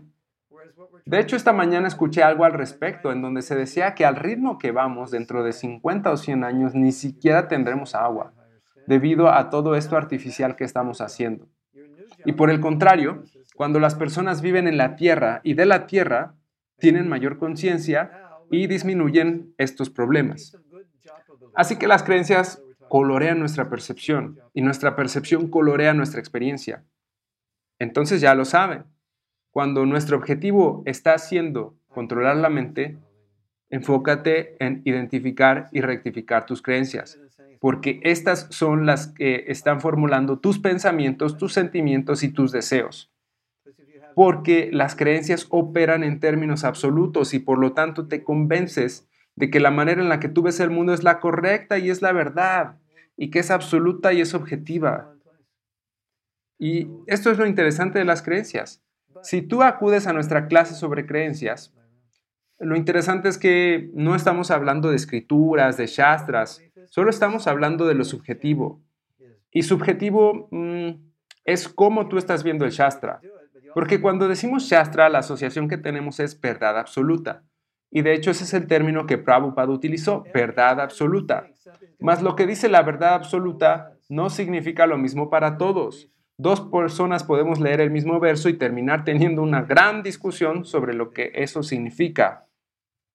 Y es así como llegamos a este punto donde interviene lo subjetivo. ¿Cuál es tu verdad acerca de la verdad? ¿Sí?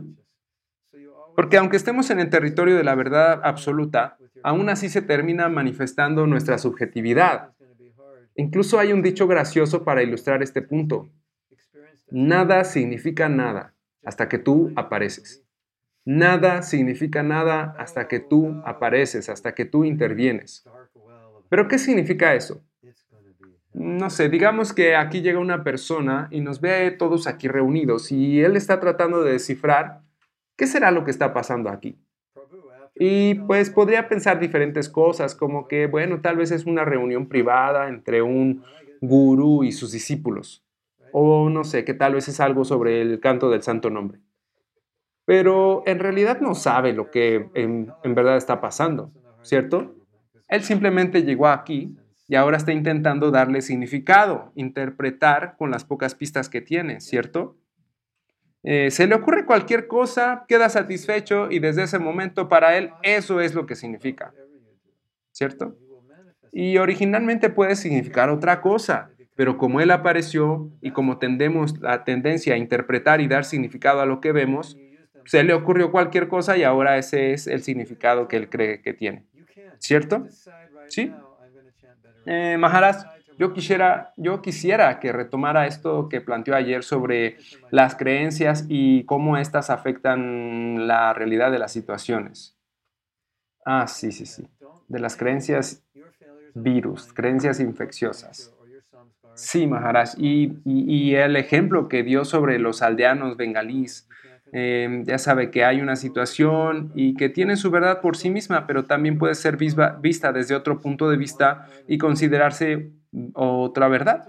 Y esto solo depende de aquello en lo que nos enfoquemos.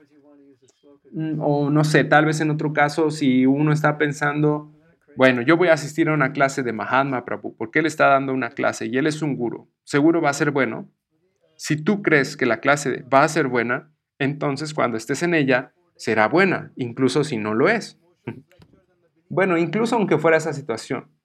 Porque, bueno, tu creencia encontrará lo bueno que hay en ella. Y por el contrario, pues si tú piensas, no, no, no, no puede ser, esta es otra clase de alguien que se dice ser guru.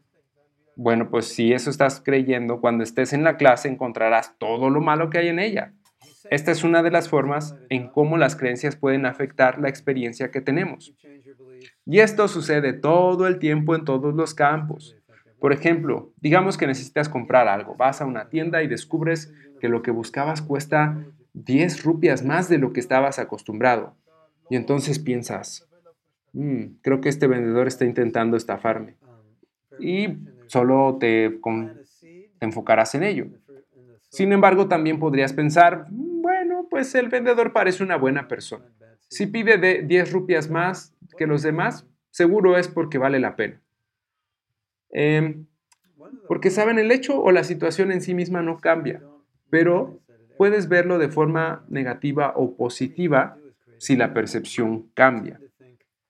Incluso otro aspecto de esto es que si estás creyendo que te va a engañar, entonces probablemente lo hará. Y si crees que será honesto, es más probable que trate contigo honestamente. De, de, hecho, hay muchas investigaciones sobre cómo las creencias afectan la realidad y de eso se trata esta clase. Y el problema del que estamos hablando es que en ocasiones al escuchar una clase Eh, actualizas un aspecto de tu sistema de creencias. Sin embargo, otra persona, aunque haya escuchado la misma clase, actualiza su sistema con creencias completamente diferentes a las que tú entendiste. Y ambos escucharon lo mismo. ¿No es así? Mm, la otra noche yo estaba dando este ejemplo. Si tu sistema de creencias apoya la idea de que cualquier guru iniciador eh, da iniciación en nombre de Prabhupada, como es el caso de los Ritvik, eh, que alegan que solo puede ser así y no por derecho propio como Diksha Guru, entonces cualquier cosa que un Diksha Guru diga para derrotar el argumento Ritvik, tú solo escucharás los aspectos que apoyen tu creencia y viceversa. Si tú crees que Prabhupada quiso que hubiera Diksha Gurus, entonces todo lo que los Ritviks digan, tú solo escucharás aquello que apoya tu creencia a favor del sistema de Diksha Guru. Y esto se debe a que es filtrado por nuestro sistema de creencias. Ahora, les contaré algo, porque me parece que esto lleva a los sistemas de creencias a un nivel completamente nuevo. Mm, seleccionaron algunos pacientes y los asignaron a dos grupos diferentes. Todos los pacientes tenían la misma condición en las rodillas y necesitaban una operación para corregirlo. Ellos les dijeron a todos que se les practicaría la operación para corregir el problema, pero en realidad no les practicaron la misma operación a todos.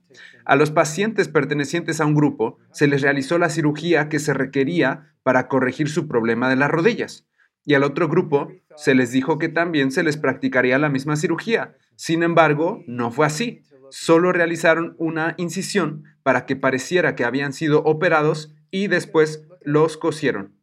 Pero no realizaron ningún procedimiento para corregir el problema. Sin embargo, lo que sí compartían todos los pacientes era que todos tenían la misma incisión y la misma sutura. ¿Y qué creen que pasó? Un año más tarde, los pacientes de ambos grupos se curaron por igual. ¿No les parece asombroso? Porque el grupo de pacientes que no fue operado creyó que sí fue operado y mejoró. Ahora, no sé si les he contado esto, pero en otra investigación, la cual creo que les será muy útil a todas las personas que quieren ponerse a dieta, porque tienen una buena noticia. Saben, no tienen que hacerlo. Esto resolverá el problema. Diseñaron un experimento en el que prepararon un licuado, un batido clásico para bajar de peso. Y se lo dieron a un grupo de personas y después recabaron algunos datos sobre la reacción de su cuerpo. Y la idea es que cuando recibe suficientes calorías hay una hormona que se excreta, la cual es responsable de informarte que ya estás satisfecho. Y entonces en las personas que tomaron el batido dietético, esta hormona no se excretó porque era leche descremada, muy baja en azúcar y con poco chocolate, baja en calorías y grasas.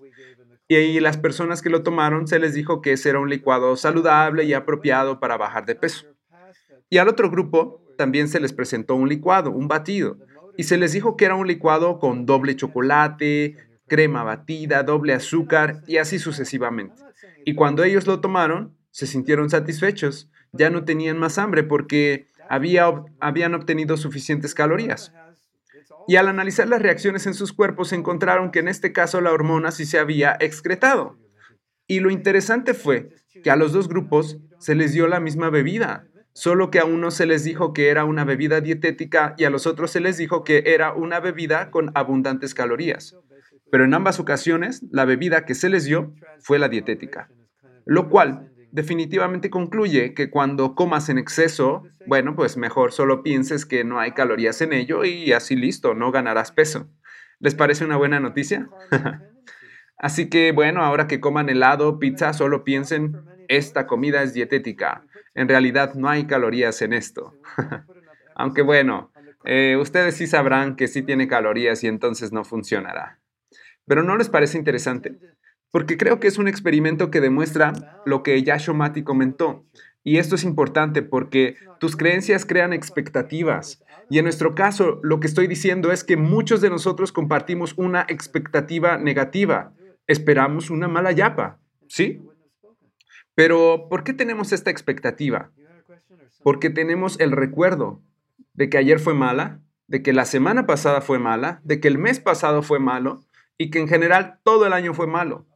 Y muchas de nuestras creencias se, se almacenaron después de que reaccionamos de cierta manera ante una experiencia. Y si tú continúas teniendo o percibiendo malas experiencias, obviamente vas a tener malas expectativas en torno a cualquier otra experiencia. Y creo que una de las peores maneras en las que enfrentamos esto es que bajamos nuestras expectativas y llegamos a la conclusión de que nunca podremos. Sin embargo, en el fondo de esta expresión de no puedo, están estos recuerdos de que anteriormente nunca fue bueno y por lo tanto continuará sin ser bueno. Por ejemplo, ¿alguna vez ustedes han cantado buena yapa durante algunos días pero no se mantiene así? ¿Qué creencia consideran que establecerá esa experiencia? Que para ti sí es posible cantar bien, pero que después de algunos días nunca logras mantener el mismo nivel. Esa es una experiencia que se está tornando en una creencia. Ahora, la parte que da miedo de esto es que una vez que tienes esa creencia, esa creencia se convierte en tu realidad. Y así es como sucede. Es por eso que debemos de tener miedo y tener mucho cuidado para no desarrollar creencias negativas basadas en las experiencias. ¿Cuál creen que sería en este caso una mejor creencia? Que puedo cantar buena yapa todos los días. Esa es una mejor creencia, ¿cierto? Y si en estos cuatro días que hemos tenido juntos logras instalar esta creencia en tu sistema, yo consideraré que este taller ha tenido éxito. Porque si esa creencia se vuelve parte de ti, cantarás buena yapa todos los días. Ahora, déjenme contarles la historia que les quería contar. Y tal vez esto los anime porque es una historia increíble. De hecho, volteen a ver al devoto, a su compañero que tengan a un lado y díganle, pon atención a esta historia porque realmente es asombrosa. Y tal vez algunos de ustedes ya me escucharon contar esta historia. Sin embargo, creo que es una de las historias más asombrosas que he escuchado sobre las creencias, ya que muestra el poder que tienen las creencias para afectar nuestra realidad. Era un viernes de día festivo y a los trabajadores se les permitía salir más temprano que de costumbre. Entonces uno de los trabajadores tenía la tarea de hacer la limpieza de un cuarto de refrigeración. ¿Ya la han escuchado? Bueno, no se preocupen. Intentaré hacerla un poco más dramática en esta ocasión. Eh, entonces, era un día festivo, un viernes, eh, que caía justo antes del fin de semana y los negocios cerraban temprano. Y regularmente el proceso era que el trabajador que limpiaba el cuarto de refrigeración lo hacía y alguien más tarde pasaba y lo cerraba con llave. Pero ese día, como todos iban a salir temprano, el encargado de cerrar el refrigerador pasó antes y lo cerró con llave, sin saber que su compañero aún estaba dentro. Y esto sucedió antes de que todos tuvieran teléfonos móviles, por lo que cuando él intentó salir, se dio cuenta de que habían cerrado con llave. Golpeó y, gritó pidiendo ayuda, pero ya todos se habían ido y nadie lo escuchó. Y en ese momento se dio cuenta de que el refrigerador no se volvería a abrir hasta el lunes por la mañana y al considerar la temperatura del refrigerador comprendió que iba a morir de hipotermia. Lo que básicamente significa que tu temperatura corporal baja hasta el punto en el que colapsas y mueres. Y su primer pensamiento fue, no sé en qué momento voy a morir, pero seguro sucederá antes de que sea lunes por la mañana. Así que decidió escribir una carta para su familia, porque sabía que no iba a volver a verlos ni hablar con ellos. Así que escribió esta carta, en la que les explicaba lo que había pasado, que él había estado limpiando y habían cerrado la puerta con llave y ya no pudo salir. Escribió que la temperatura del cuarto estaba, ah, no sé, alrededor de 5, 3, 0 grados, probablemente 0 grados. Y les indicó que a esa temperatura en poco tiempo moriría de hipotermia. Entonces él escribió esta carta y cuando el lunes se reanudó el trabajo, eh, lo encontraron muerto en el refrigerador y le practicaron la autopsia y confirmaron que había muerto de hipotermia. Por lo que ustedes podrán decir, bueno, ¿y qué tiene de especial esa historia? Bueno, ¿quieren oír el resto de la historia? Sí, ¿no? No. Sí, no, sí. Bueno, lo que pasó fue que ese mismo día, sin darse cuenta, alguien había desconectado el enchufe que proveía de electricidad a ese refrigerador. Y por lo tanto, todo el fin de semana el refrigerador no había funcionado y la temperatura no era tan baja como para poder matar a alguien. Pero él creyó que el refrigerador tenía una temperatura muy baja, capaz de matarlo. Y esa creencia forzó a su cuerpo a tener esa experiencia y eso lo mató. ¿No es asombroso? Eso nos muestra el poder de las creencias. Entonces, si una creencia puede llegar a ser capaz de matarte, con toda certeza será capaz de arruinar tu yapa o cualquier otra cosa, ¿cierto? Y también hemos escuchado historias en el lado contrario, que una creencia puede curarte. Por lo tanto, si las creencias son capaces de eso, ¿cuánto más será cierto que son capaces de predisponerte a escuchar a alguien y considerar que es de tu agrado o desagrado? O para experimentar algo como bueno o como malo? O para ver a las otras personas como buenas o como malas, ¿sí? Por ejemplo, yo crecí con la creencia de que las personas rusas eran malas, porque eran comunistas y ser comunistas era muy malo, porque estaban en contra del capitalismo. Esa era una creencia que estaba muy arraigada, en la mayoría de los niños americanos cuando yo crecí. Por lo tanto, si por alguna razón llegáramos a ver a algún ruso caminando por la calle, bueno, seguro que nos daría mucho miedo. Aunque, bueno, en ese tiempo no había rusos en América, pero si, alguna, si de alguna manera alguno hubiera entrado y nosotros lo viéramos, no importa, estaríamos muertos de miedo y correríamos, porque teníamos esa creencia de que los rusos eran malos. Y saben, creo que yo vi a mi primer ruso eh, en 1987 y fue aquí en Mayapur. Y me pareció toda una experiencia porque yo había crecido con este miedo hacia ellos. Sin embargo, ahora resultaba que ellos eran devotos y yo ya no les tenía miedo. Solo pensaba que eran un poco raros, pero ya no les tenía miedo.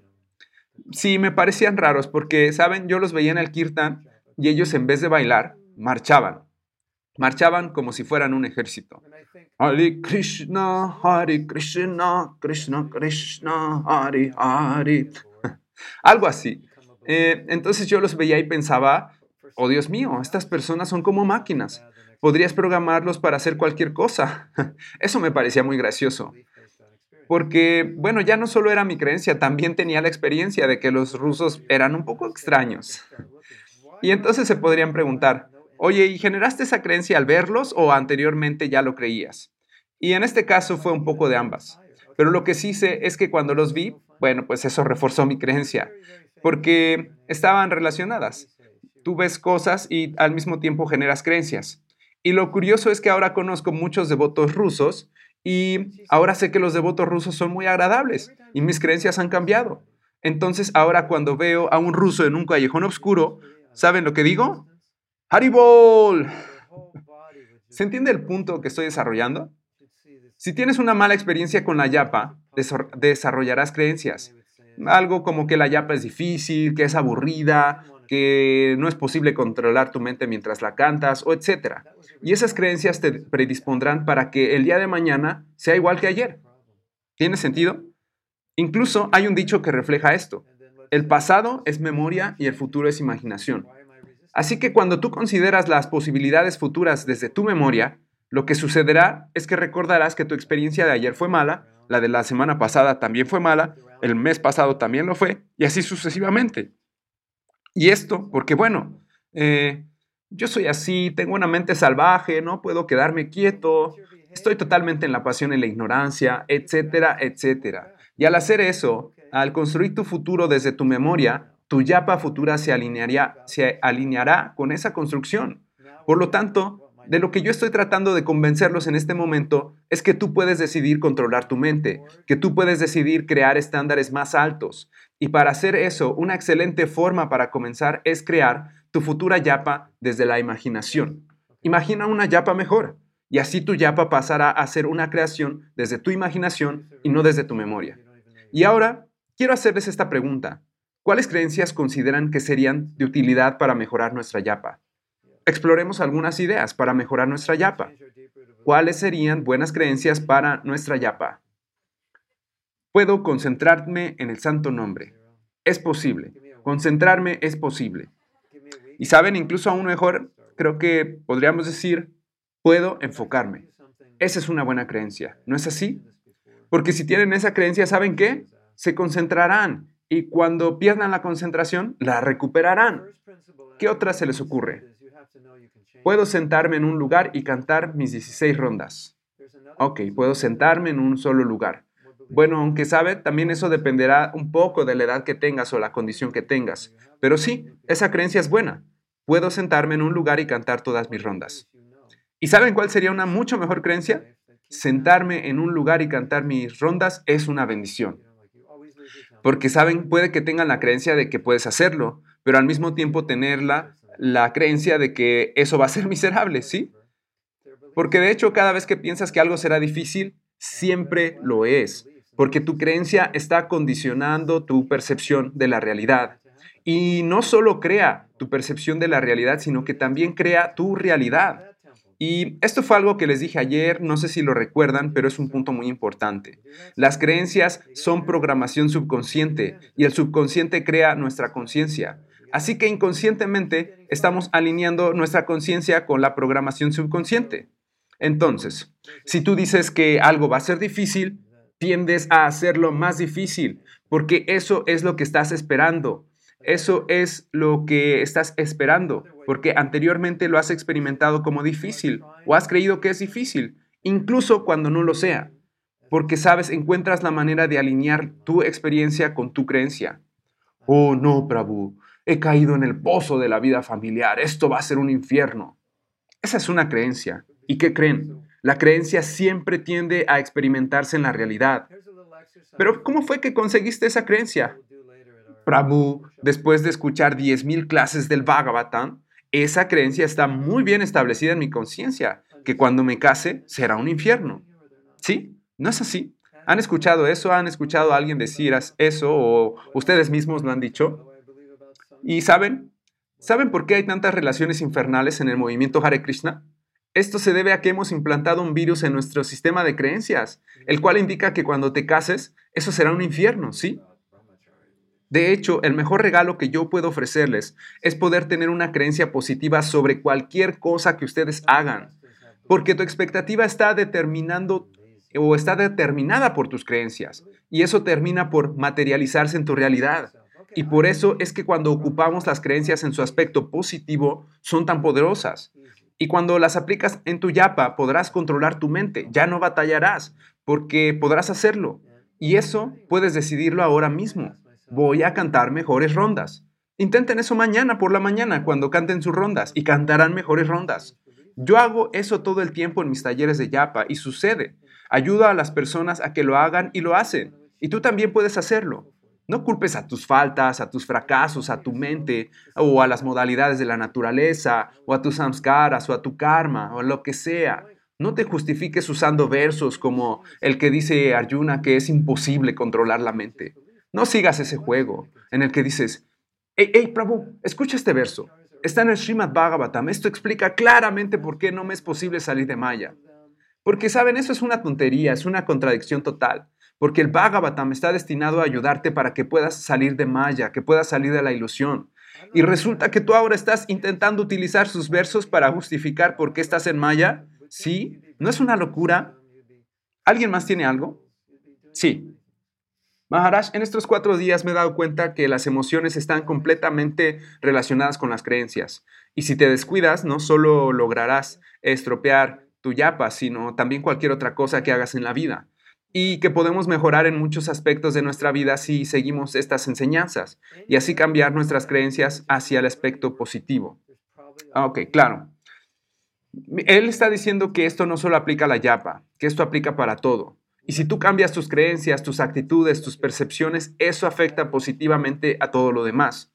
Y es cierto, aquí nos hemos estado enfocando en la yapa, pero este es un principio universal para mejorar tu psicología. Sí. Mm, Maharaj, a mí me gustaría entender cómo funciona todo esto cuando añadimos la ley del karma. Mm, ok. Karma significa que para cada acción hay una reacción. Tú plantas una semilla en el suelo de tu mente y tendrás un pensamiento. Tú plantas buenas semillas y tendrás buenos pensamientos. Y si plantas malas semillas, tendrás malos pensamientos. Y creo que uno de los grandes problemas que enfrentamos es que no nos damos cuenta de que a cada momento estamos creando karma, que todo lo que estamos haciendo está creando una reacción.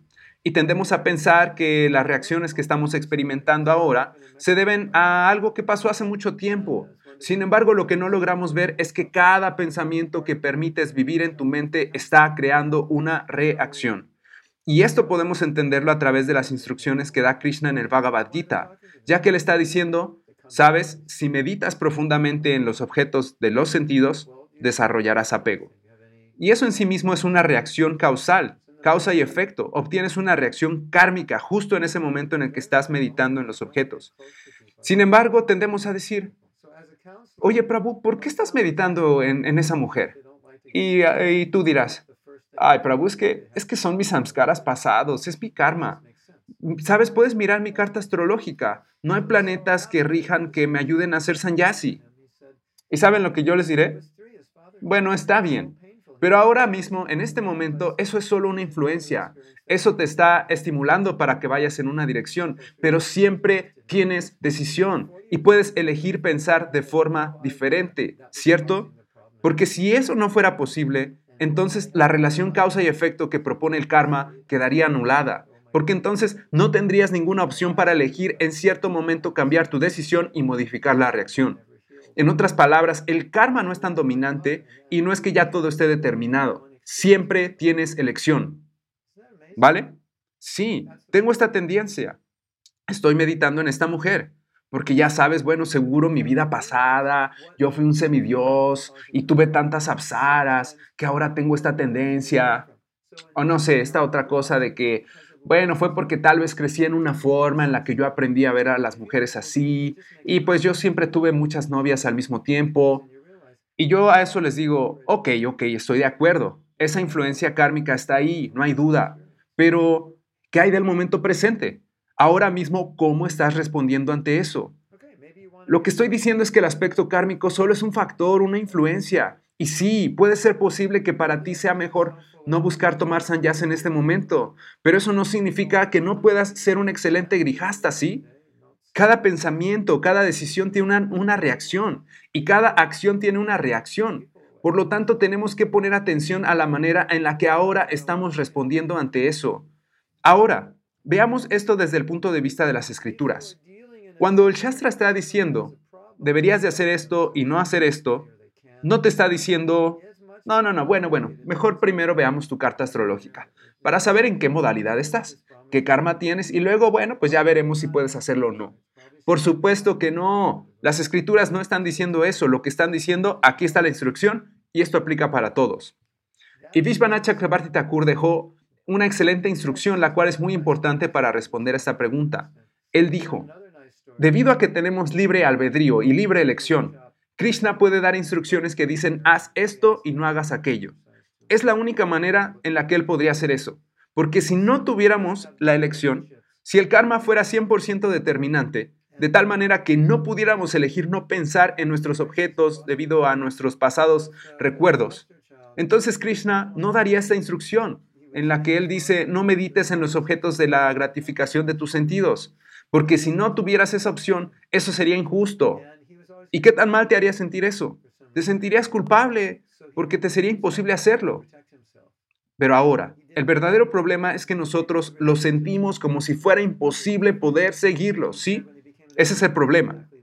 Y sí, claro que se siente así, pero la razón por la que nos sentimos así es porque no creemos que tengamos opción cuando la realidad es que en cada momento tenemos una opción. Tu pasado es como una ola, la cual empuja tu barco en cierta dirección, pero lo que puede cambiar la dirección es tu pensamiento presente, tu conciencia presente. Y eso no invalida el hecho de que la ola puede también estar influenciando tu pensamiento. Sí, claro, hiciste todas estas cosas en el pasado y no estoy diciendo que esto no influya. Claro que lo hace. Pero, ¿qué es lo que tú estás haciendo para contrarrestar esa influencia? Eso está en el territorio, en el territorio del momento presente. Si tu karma tiene todas estas cosas, claro, eso es cierto, pero lo importante es que cómo lo estás procesando ahora, qué decisiones estás tomando al respecto. Y sí, está bien, puede que no tengas la influencia para ser un sanyasi, que no tengas esos eh, samskaras, esos recuerdos, esas influencias, o que no tengas la capacidad para decidir cambiar de cuerpo y elegir ser otra cosa, como, no sé, ser mujer porque ahora tienes este karma de un hombre. Y digo, hay intentos, hay operaciones eh, para intentar modificarlo, pero aunque lo hicieras, básicamente continuarás siendo un hombre. Por ejemplo, la operación de reasignación de sexo puede que sea una manera de trascender ese karma, el karma manifiesto en tu cuerpo. Pero para la mayoría de las personas nuestro cuerpo es la evidencia de nuestro propio karma y hay cosas que no es posible modificar demasiado. Sí, porque sí tenemos ciertas tendencias kármicas. Pero pienso que el problema para muchos devotos es que le otorgan demasiada importancia a esa tendencia kármica del pasado y no ponen suficiente énfasis en las consecuencias kármicas de lo que están haciendo en el presente, en esa capacidad de elegir, eh, en esa capacidad de hacer acciones en este momento y eso siempre tenemos eh, eh, capacidad para hacerlo.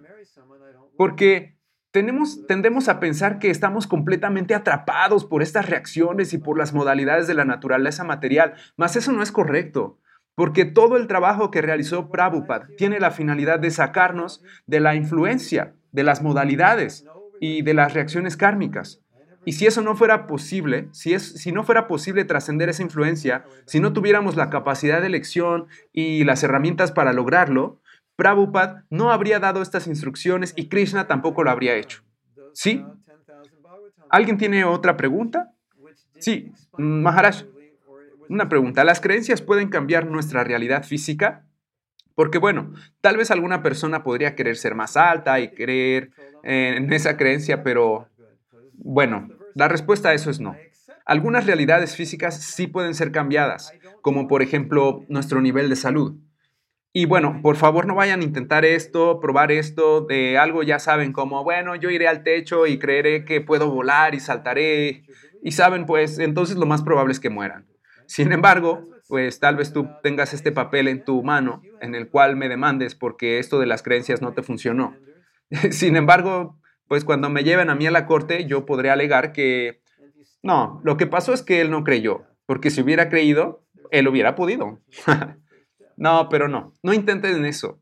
Sin embargo, mm, por otro lado, hay historias de personas que han tenido accidentes casi fatales en los que los doctores les dijeron que nunca podrían volver a hacer algo, como por ejemplo que no podrían volver a caminar, y ellos no lo creyeron y se aferraron a eso. Y hay muchos ejemplos vivientes de personas que después de que les sucedió eso, incluso terminaron corriendo maratones o cosas por el estilo. Más de lo que yo he estado hablando aquí es más de la realidad en la que tus creencias crean un nivel físico o manifiestan un nivel físico, pero que no transgreden las leyes físicas. Como por ejemplo que tú dijeras, mm, yo me voy a esforzar y voy a creer que puedo saltar hasta la luna. Obviamente yo te diré que no, eso no es posible en este cuerpo. Tal vez místicamente, pero no estamos hablando de eso. Estamos hablando de cómo tus creencias afectan la realidad, de tu relación con otras personas y de creencias que manifiestan cambios físicos dentro del ámbito de lo posible y del efecto que tiene la mente sobre el cuerpo. En ese sentido sí podemos experimentar un cambio físico, pero en el otro sentido no. No saltes de ningún edificio, ¿sí? De lo que he estado hablando es que todos tenemos ciertas tendencias, algunas por naturaleza y otras que hemos ido adquiriendo, y que eso está creando tu realidad.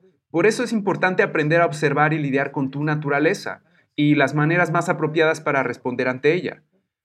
Tal vez mi naturaleza tiende a ser más un grijasta. Está bien, vale, ahora no tomo sanyas. Quizá cuando sea mayor, eso lo consideraré en ese momento. Pero mientras tanto, me enfoco en trabajar con mi naturaleza, en mi tendencia, porque las creencias que tenga en torno a mi naturaleza afectarán mis acciones y las creencias que tenga en torno a la vida de grijasta también afectarán todas mis relaciones. ¿Se habían dado cuenta que en el movimiento Hare Krishna tenemos muchas creencias negativas sobre ciertas cosas? Y en ocasiones llegan personas que, mientras no estaban en el movimiento, estaban bastante bien equilibradas sobre ciertas cosas. Y al llegar, los desequilibramos y los inclinamos hacia un lado, debido a que instalamos creencias que sin querer terminan provocando problemas. Y todos hemos visto en acción ciertas creencias que crean problemas. Y me parece que gran parte de lo que se requiere para estabilizar a ISCON es limpiar y equilibrar esas creencias. Porque es cierto que esas creencias son verdad, pero al no ser bien entendidas, se manifiestan desequilibradamente y generan problemas. Como por ejemplo, la clase de esta mañana. Ese era un verso difícil, porque habla de la diferencia entre hombres y mujeres, y es necesario encontrar la manera de explicarlo de manera tal que personas inteligentes puedan apreciarlo y decir, ¿sabes? Sí, tiene sentido. Y así no crear problemas residuales, ¿sí? Para los hombres o para las mujeres. Y por ejemplo, en los primeros días del movimiento, yo personalmente observé que muchas mujeres que se acercaron al movimiento, ellas eran muy talentosas y estaban muy calificadas, pero al llegar perdieron toda la confianza en sí mismas y no pudieron lograr operar en los niveles de desempeño al que estaban acostumbradas antes de ser devotas. Y obviamente eso no es lo que los versos del Bhagavatam que describen a las mujeres están intentando crear, ¿sí? Más, ¿quién fue quien creó eso? Los expositores del Bhagavatam crearon eso. Porque ¿qué fue lo que dije ayer? Tenemos que remover las creencias virus e instalar mejores creencias. Y al instalar buenas creencias, desinstalas las malas. ¿Claro? Sí. Maharaj, usted ha estado hablando sobre este sistema de creencias y en muchas ocasiones podemos estar pensando negativamente. Sin embargo, eso es algo que hemos venido haciendo desde hace mucho tiempo, pero no alcanzamos a estar completamente conscientes de ello. Y yo he tenido experiencias en las que he logrado hacerme consciente de mis pensamientos negativos. Sin embargo, ¿qué podemos hacer para que esto suceda constantemente? ¿Cómo podemos hacernos conscientes de nuestras creencias negativas? Y una vez que las hagamos conscientes, ¿cómo podemos cambiarlas? Mm, bien, esa es una buena pregunta. ¿Cómo ser conscientes de nuestras creencias negativas? Saben, una de las mejores maneras para hacerte consciente es observar tus acciones y luego considerar de dónde están viniendo esas acciones o esas reacciones. Justo el día de hoy, antes de venir hacia acá, tuve una discusión con mi esposa ella me dijo algunas cosas sobre mí y me daba algunas sugerencias para lidiar mejor con nuestra hija. Y lo que hice fue escuchar y observar mi mente, qué emociones estaban surgiendo y cómo yo estaba reaccionando hacia eso y a todo lo que ella me estaba diciendo. Y como les mencioné ayer, parte de esto es la observación y otra parte también es la acción. Porque este es un estado de conciencia en el que logras observar el comportamiento de tu mente. Como por ejemplo, digamos que estás cantando tu yapa e inmediatamente al terminar, no sé, tu octava ronda, en automático siempre te desconectas. Y hay algo dentro que comienza a decirte, ay, no, ya, ya, ya, mejor hagamos algo más. ¿Sí? Ok, eso lo observas, eso acaba de suceder. Mas al encontrarte en ese estado de conciencia en el que puedes observar, lo haces y te preguntas, ¿qué acaba de pasar? ¿Por qué mi nivel de determinación bajó súbitamente? Y al analizarlo comprendes que para que eso suceda necesita haber un sistema de creencias en torno a que ocho rondas seguidas es tu límite, es tu máximo, es el máximo de lo que eres capaz. Y saben, hay un fenómeno extraño en torno a este número de las ocho rondas, porque en cada templo que yo visito me doy cuenta que exactamente una hora después de que ha comenzado la sesión de yapa, el nivel de energía baja drásticamente. Yo diría que disminuye algo así como un 80%. Todo va bien durante la primera hora, pero al superar esa hora las personas comienzan a caer, comienzan a hablar, se salen del templo, se ponen a leer, se van a dormir o cualquier cosa, pero la energía baja. Y bueno, tal vez estoy exagerando un poco, pero es una observación. No sé si ustedes han tenido la misma observación. Tal vez sí, tal vez no. Y me parece que eso sucede menos aquí en Mayapur. Pero en otros templos, ya saben, es que como en cuanto el reloj marca las seis y cuarto, la energía de la yapa se desploma, la energía se va. Y creo que para algunos de nosotros es debido a una creencia formada por la experiencia. Como regularmente después de hacer algo por una hora siempre me aburro, eso se ha convertido en una creencia y en automático se dispara. Sin embargo, para otros de ustedes tal vez le sucede lo contrario. Las primeras ocho rondas son terribles y las siguientes ocho rondas son excelentes. Y eso también ha generado la creencia de que ustedes forzosamente necesitan cantar ocho rondas malas para poder llegar a las ocho rondas buenas. Ese es otro ejemplo de una creencia que se formó a través de la experiencia. Y para poder solucionarlo, necesitan hacerse conscientes, poder observar lo que les está pasando y al verlo o experimentarlo, no retroceder y más bien comenzar a buscar respuestas. Porque justo en este momento, ¿por qué justo en este momento tiendo a sentirme sin energía? ¿Y por qué al sentirlo tiendo a rendirme?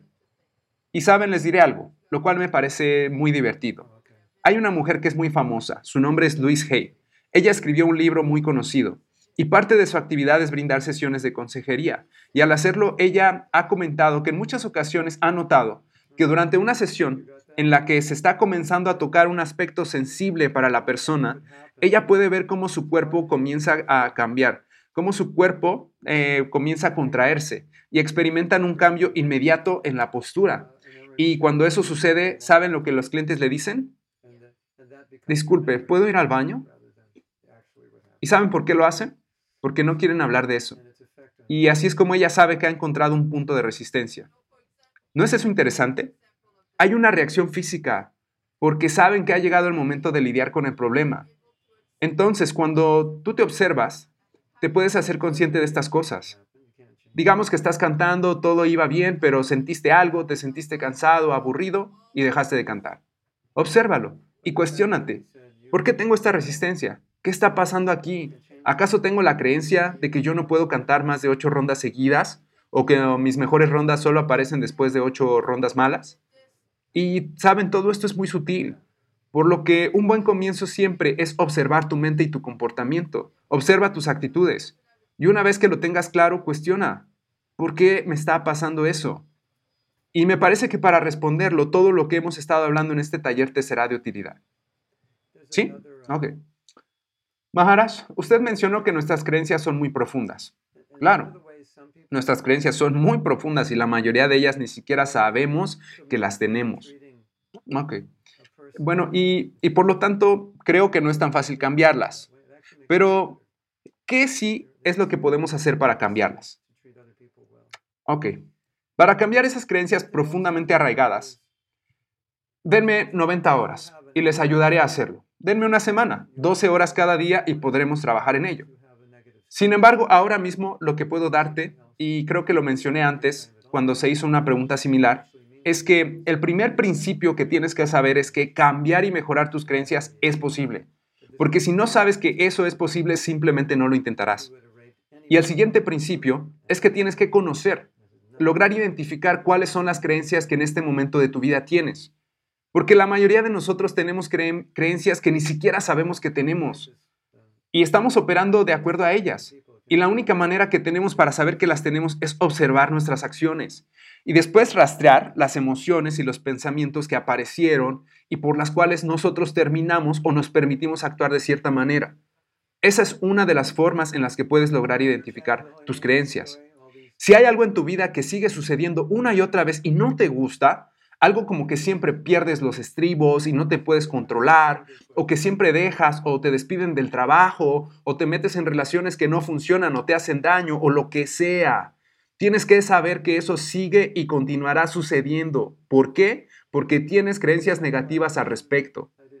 Así que esa también es otra pista en la que puedes indagar para identificar tus creencias porque esas señales de alerta son la forma más fácil de saber que es muy probable que tengas creencias negativas al respecto y que ni siquiera sabes que las tienes, pero están ahí, porque desde ahí sigues actuando, sigues percibiendo y por lo tanto eso que no te gusta que suceda, te sucede, te sigue y te seguirá sucediendo una y otra vez hasta que cortes el ciclo y cambies la creencia. Por ejemplo, digamos que vas a un templo y no, no funciona. Vas a otro templo y tampoco funcionó. Haces este servicio y no, no, no funcionó. Te casas y no funcionó. Te vuelves a, casar y no funcionó. Consigues un trabajo y te despiden. Consigues otro trabajo y también te despiden. Y siempre por la misma razón. Todas esas son señales de alerta. Por lo tanto, es necesario que logremos identificar cuáles son nuestras creencias, porque solo así estaremos en posición para poder cambiarlas, ¿sí? De hecho, otra manera en la que es fácil de reconocer esto es que es cuando tienes tú un objetivo y estás haciendo todo lo que puedes para lograrlo, pero aún así no lo consigues. Eso también es una señal para poder identificar que tienes creencias que están actuando para impedirlo. Creencias como que, que no soy lo suficientemente bueno. Esa podría ser una, pero podrían ser millones, ¿sí? Así que ahora hagamos un pequeño ejercicio. Observemos algunas de nuestras creencias y consideremos si éstas nos están ayudando o perjudicando. Contesten las siguientes preguntas y bueno, formúlense otras más de acuerdo al área que quieran considerar. ¿Qué es lo que puedo yo estar creyendo en torno a la yapa o sobre el kirtan? ¿Qué es lo que yo creo en torno a la asociación con devotos, al sadhu sangha? ¿Qué creo constantemente sobre las personas? O no sé, sobre los brahmacharis, los grihastas o los sannyasis. Esto es importante preguntarse, porque saben, hay, por ejemplo, hay algunos grijastas que tienen esta creencia sobre los brahmacharis, de que los brahmacharis son unos flojos y que la tienen muy fácil. Y al reconocer tu creencia, entonces tú necesitas preguntarte, ¿esta creencia me está ayudando o me está perjudicando? Y si descubro que esa creencia me está perjudicando, entonces lo siguiente que tienes que responder es, ¿cuál sería una mejor creencia? Y muchas veces una de las formas más poderosas para cambiar nuestras creencias es lograr hacernos conscientes de que las que tenemos eh, están completamente en contra de aquello que estamos intentando lograr. Y ahora, considera todas las otras áreas que eso está perjudicando. que toda esa creencia está perjudicando y todas las consecuencias negativas que ya has tenido por tenerla y todas las futuras consecuencias que tendrás por mantenerla.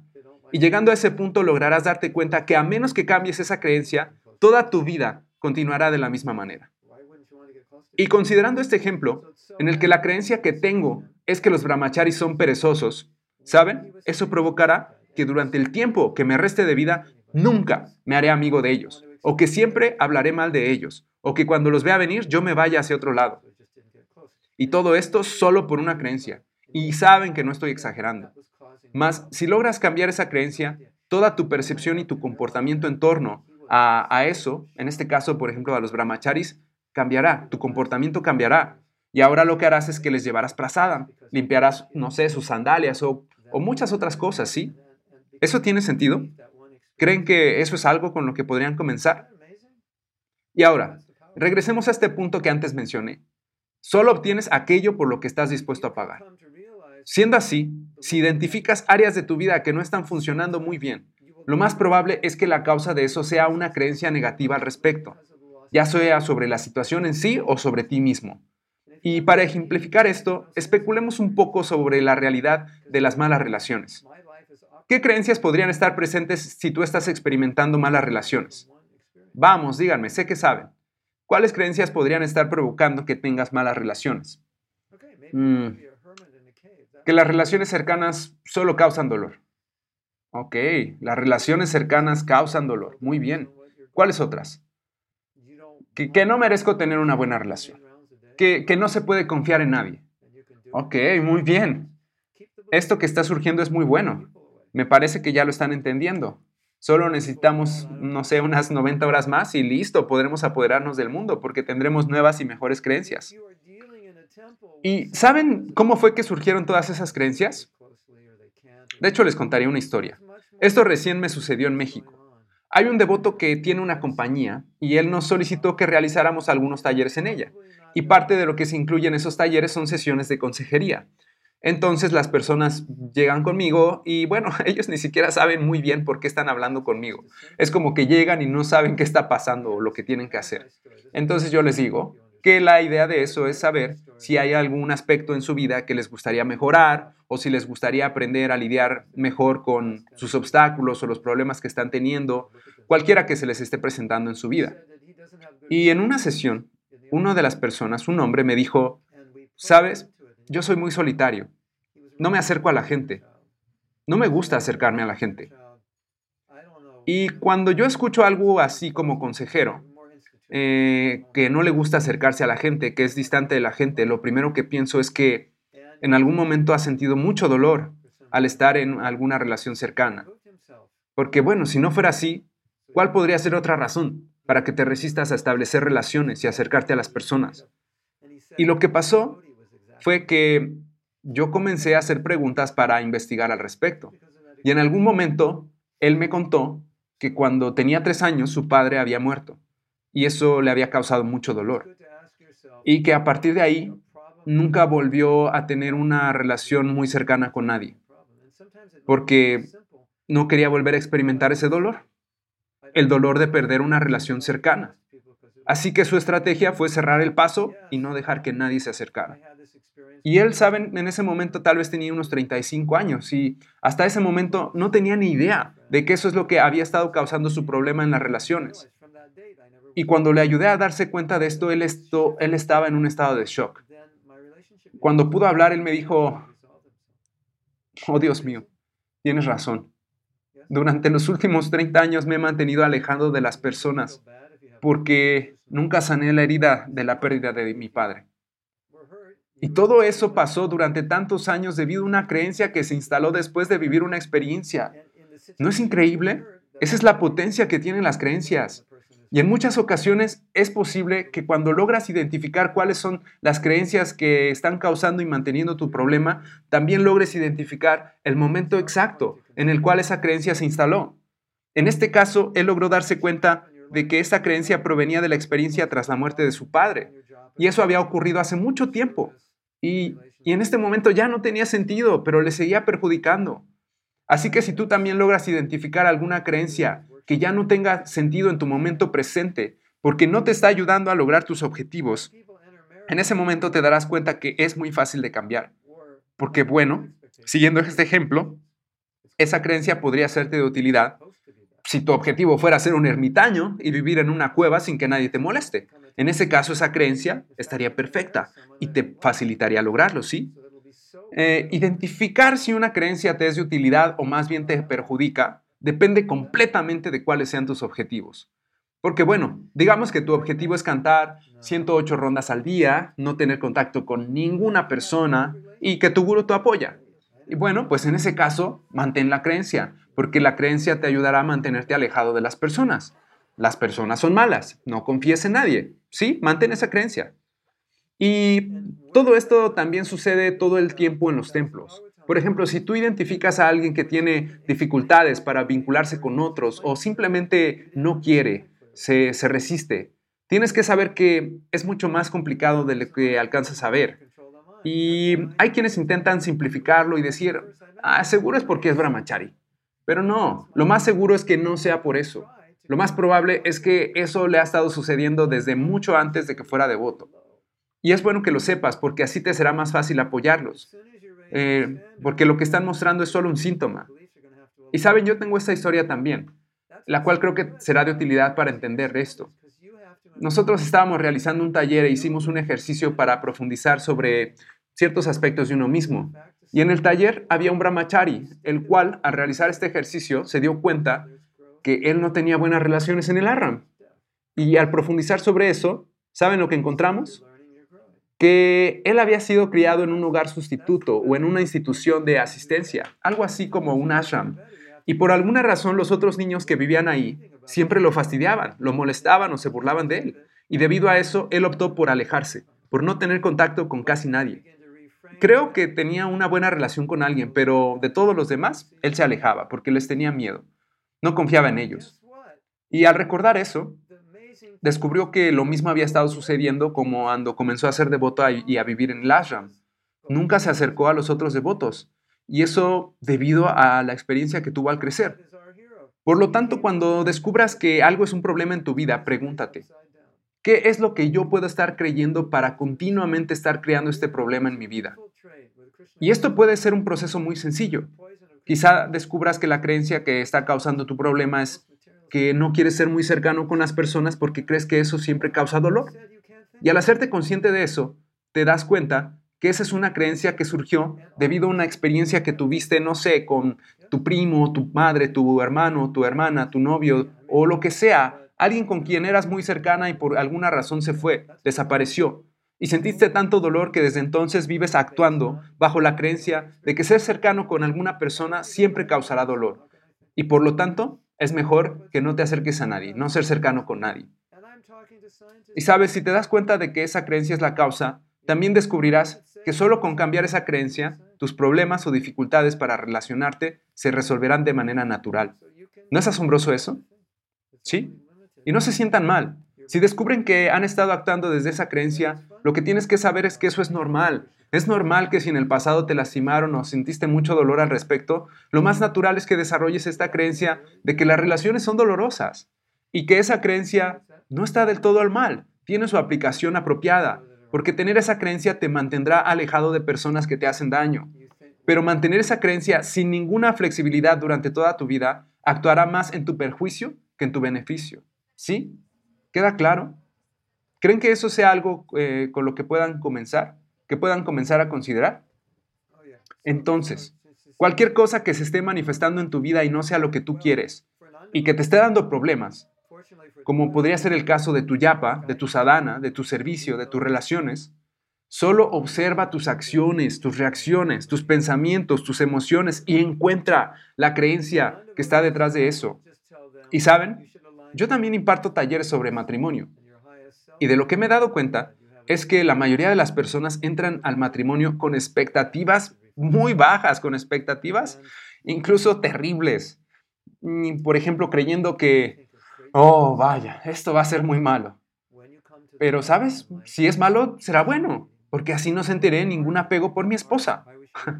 Y no, no, no. De hecho, lo que haré es que me casaré con alguien que no me gusta, que me caiga mal, y así será tan malo que nunca me apegaré. ¿Qué les parece esa creencia? Eh, o no sé, esta otra. Alguien te pregunta, oye, ¿y, tu esposa es amable contigo? Y tú dices, mm, no. ¿Y eso no te molesta? No. De hecho, creo que es genial. Porque, sabes, no tenemos ninguna relación, nunca hablo con ella, no tenemos ningún apego. De hecho, esto va de maravilla. Vamos andando muy bien por el camino que nos llevará de vuelta a Dios. Eso es una locura, ¿sí? ¿Y de dónde habrá surgido esa creencia? De las miles y miles de clases del Bhagavatam que no explican las cosas claramente. O que sí se explican claramente, pero que no son entendidas claramente, ¿sí? O hay otra cosa, ¿qué tal este verso del Bhagavad Gita que dice que no es posible controlar la mente? Y debido a eso mi yapa no es buena porque yo constantemente estoy meditando en ese verso y lo hago tanto que ya lo he aceptado y ahora esa es mi creencia y por lo tanto pues no haré mucho esfuerzo y mis estándares serán muy bajos y mis no negociables prácticamente serán inexistentes. Sin embargo, ¿saben? Si tú elevas tus estándares, forzosamente eso te obligará a cambiar tus creencias, porque ahora tus creencias necesitarán alinearse con tus estándares, ¿sí? Esa es la maravilla de elevar tus estándares, porque al hacerlo, eso te obliga a mejorar. Porque cuando no elevas tus estándares, ¿qué es lo que sucede? Te resignas al hecho de continuar siendo como eres y tener los resultados que tienes. ¿Y saben qué? No hacer ningún cambio es un síntoma de muerte, porque donde hay crecimiento hay vida y cuando no hay crecimiento hay muerte. ¿Sí? Si estás aprendiendo, estás creciendo. Ese es el valor de decidirte a hacer algo mejor. Porque una vez que te decidas, primero tendrás que investigar cuáles son las creencias que tienes en torno a este nuevo objetivo. Porque si estás creyendo que no te será posible lograrlo, lo más probable es que nunca lo lograrás, sin importar lo duro que trabajes para ello. Sin embargo, si reformulas tus actitudes y tus creencias para que estén alineadas con ese objetivo, te darás cuenta que ahora sí serás capaz de lograrlo. ¿Y saben qué es lo más asombroso? No hay meta que no puedas establecer. No hay ninguna ley en el universo que diga, estas metas no son para ti. Y ejemplo de ello es Srila Prabhupada. Prabhupada es nuestro héroe. Él vino a América y dijo, pongamos este lugar de cabeza. ¿Quién en el mundo se atrevería a tener esa meta? Lo que vamos a hacer es que infiltraremos la conciencia de Krishna y con su potencia destruiremos el materialismo. Y lo haremos en el país más materialista que jamás haya existido. ¡Wow! ¿Dónde está escrito que tú no puedes pensar así? En ningún lugar. Y todos nosotros podemos pensar de esa manera ahora mismo, en este momento, ¿sí? Claro que pueden. Sin embargo, está esta voz que te dice, no, bravo, no, no, no pienses así, tú no puedes pensar así. Sin embargo, eso es solo una creencia, la cual está considerando tu futuro desde los recuerdos de tu experiencia pasada, ¿sí? Ok. Maharaj, creo que yo acabo de descubrir esta creencia. Mm, creo que ni siquiera me gradué de la preparatoria, entonces ¿cómo me sería posible que yo pueda pensar así? Mm, ok. Sabes, eso me recordó algo que dijo Prabhupada. Él dijo, yo no soy un científico, sin embargo estoy hablando con ellos y los estoy derrotando. ¿Dónde está escrito que un no científico puede derrotar a un científico? En ninguna parte, ¿sí? Así que si tú, así que tú tienes la libertad de fijar tus propias metas. Lo único que hace que las consideres posibles o imposibles son tus creencias. Y es divertido pensar en hacer a todo el mundo consciente de Krishna, ¿no es así? Para mí eso es realmente divertido. Sí. Maharaj, podría darse el caso de que deliberadamente creemos creencias, pero al mismo tiempo no lograr ver que esas creencias nos están llevando en la dirección equivocada. Oh, sí, por supuesto.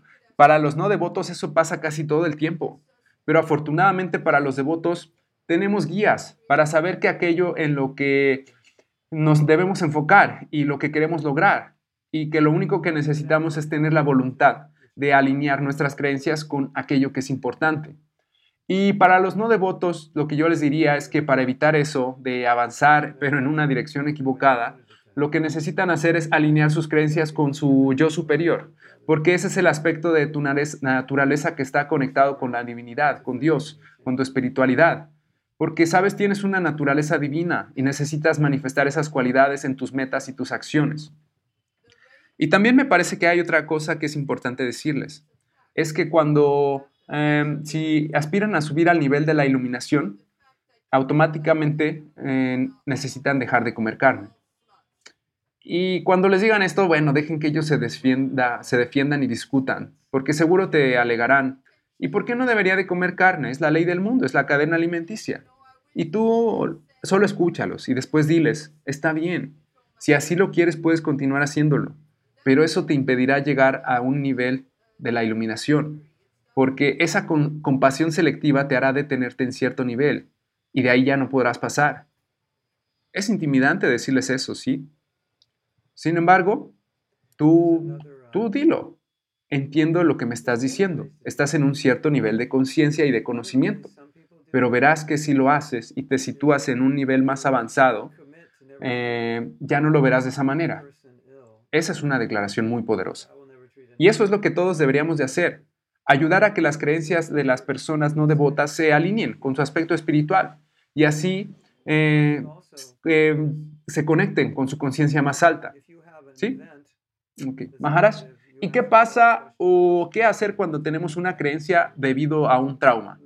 Si eso te sucede, ¿esa creencia en respecto al trauma es una decisión? No, no, no. Por supuesto que no. Eso se creó a un nivel subconsciente. Y la experiencia del trauma originó la creencia. ¿Sí? Por ejemplo, digamos que una mujer fue abusada sexualmente cuando era niña o era joven.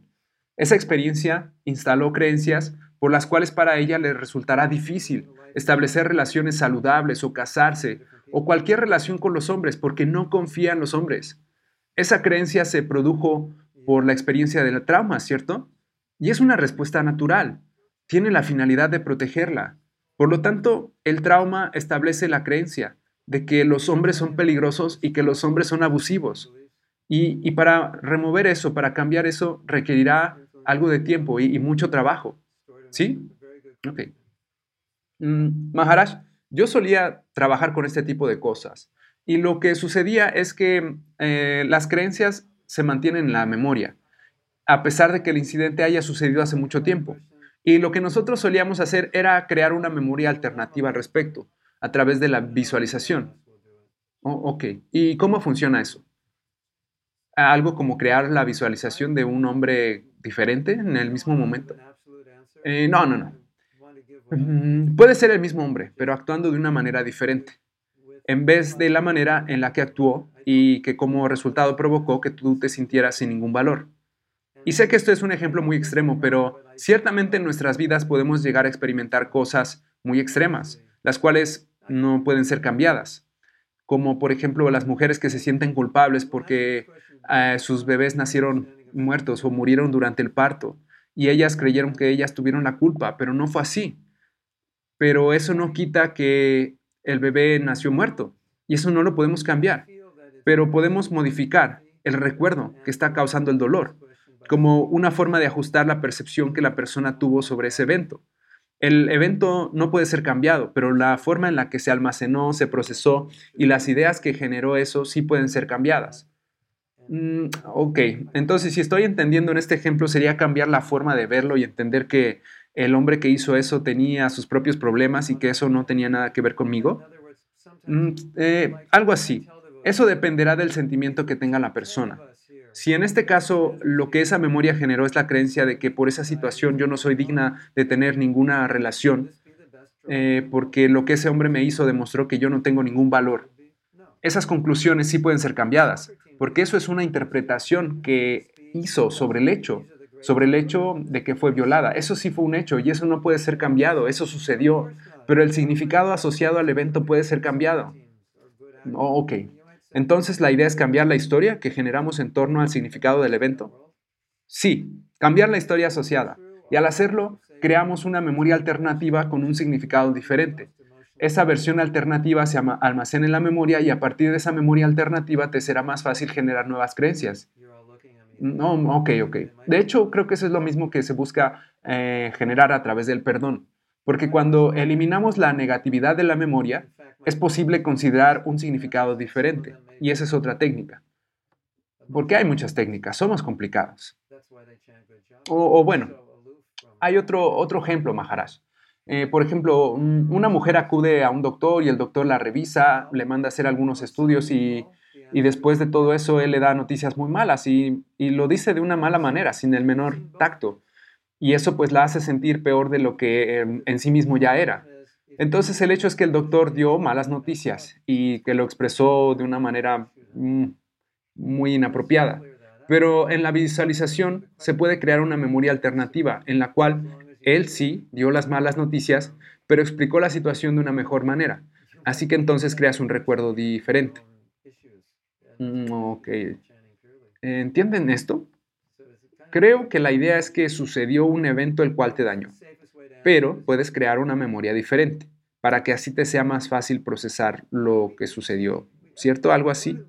Y al hacerlo, eso se convierte en tu recuerdo, en lugar del recuerdo que tienes sobre cómo sucedió, y entonces al cambiar la historia del recuerdo, eso tendrá un efecto en ti.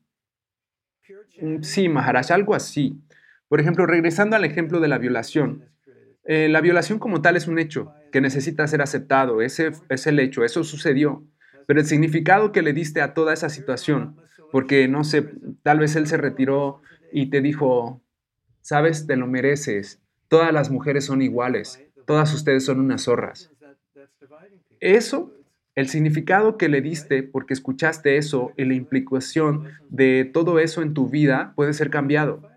Eso se puede resolver en el contexto de la memoria, al crear un nuevo recuerdo en el que él, lo que él dijo cuando se fue fue, por favor, perdóname, no pude controlarme. Esto no fue tu culpa. Ok, Sí, hay muchas maneras de lidiar con eso. Y una de las maneras en las que algunas personas lo manejan es que se comprometen a nunca tratar mal a, una persona. Porque a mí me pasó eso, alguien me trató mal y, por eso he decidido que yo nunca trataré a nadie de esa manera. Y al hacer eso, esa situación, aunque fue dolorosa, eh, los hace ser aún mejores personas, porque se sintieron tan heridos, tan vulnerados que decidieron tratar bien a otras personas.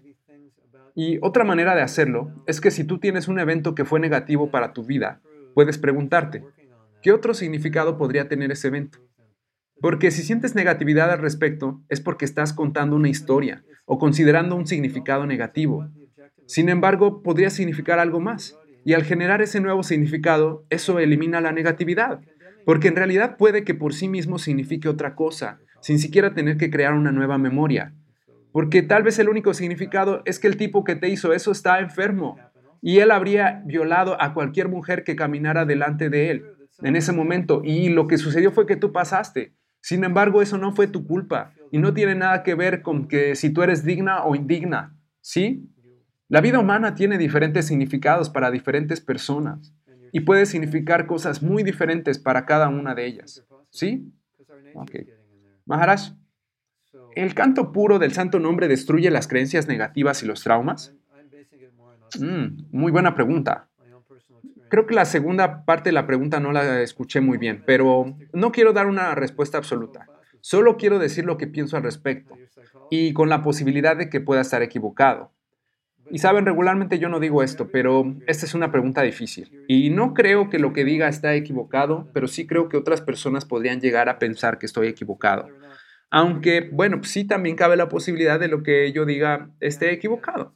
Así que responderé esta pregunta basándome en mi comprensión de las escrituras y de, mi propia experiencia. Porque siento que responder esta pregunta diciendo solo sí o no no es saludable.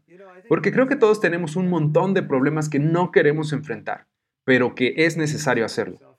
Y lo que yo considero es que el santo nombre no tiene por qué fungir como un psicólogo. Esa es la respuesta fundamental.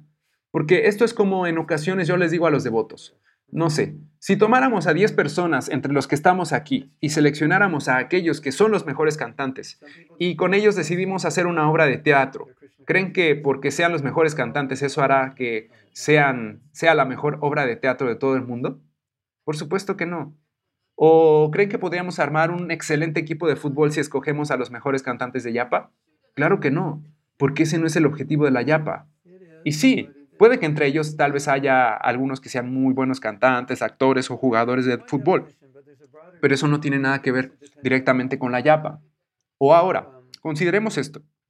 Si nosotros seleccionáramos a los mejores cantantes de yapa, ¿creen que por eso, eso, simplemente por eso, automáticamente ellos ya son emocionalmente los más estables? Y bueno, ahora todos me están mirando y tal vez están pensando, ¿Sabe, Prabhu? Creo que de hecho yo pensaría que son los más locos. Y bueno, por mi experiencia, yo diría que la respuesta eh, es que no. De hecho, de acuerdo a mi experiencia, la respuesta es que algunos de ellos pueden ser emocionalmente inestables. Y, y es por eso que cantan muy buena yapa, porque están muy desapegados de todo y de todos. Más, sin embargo, hay algunas personas que cantan excelente yapa y se encuentran emocionalmente bien situadas y estables, y en ese caso la respuesta sería que sí, porque también lo hemos visto. Tenemos evidencia para apoyar ambas, ambas partes. El problema es que si tú estás experimentando un serio desajuste emocional o mental, eso impedirá que puedas acceder a la plataforma del Sudanam, y por eso es necesario que lo resuelvas. Y es por eso que es difícil responder a esta pregunta sin tener mayor información, porque podría ser que eh, estés cometiendo ofensas debido a tus propios problemas emocionales, y eso es lo que está impidiendo que puedas cantar puramente. Así que esta es una pregunta complicada.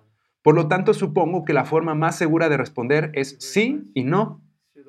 Y para mí uno de los mejores ejemplos es el problema que Prabhupada tuvo con sus hermanos espirituales, ya que eso demuestra lo complicado que puede ser mantener buenas relaciones y entenderse. Y saben, una respuesta del libro sería, claro, el canto puro puede hacer que todo esto desaparezca. Pero la realidad no apoya esto. Miren todos los estaragos que la mala práctica y malentendimiento de la religión ha creado en todo el mundo. De hecho, parece que ha creado mucha más división que el propio ateísmo, ¿no es así? Y esta es la solución que yo he llegado para terminar con el terrorismo. Sería mejor convertir a todos los musulmanes en ateos. Eso los volvería pacíficos, porque ya no tendrían nada por lo que pelear ya que en el mayor de los casos las religiones son las que están dividiendo a la gente, ¿sí? La religión ha creado más división que la política, porque creo que incluso entre países eh, se llevan mejor, existen mejores relaciones que entre las propias religiones, ¿sí? Y esto es algo que podemos observar en la propia historia de Prabhupada, cuando muchos de sus hermanos espirituales se negaron a apoyarlo o no lograron comprenderlo. Y todos ellos eran devotos muy avanzados.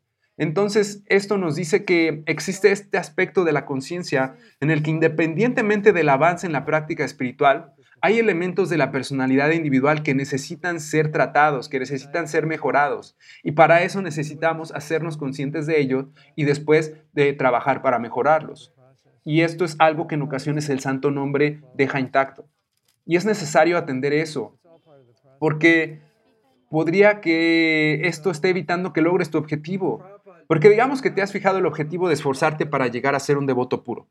Pero al intentarlo surgen estos aspectos de tu personalidad que cuando intentas predicar, lo que terminas haciendo es hacer sentir mal a los demás. Porque en lugar de ayudarlos, solo los estás señalando, los estás condenando por todo lo que hacen mal.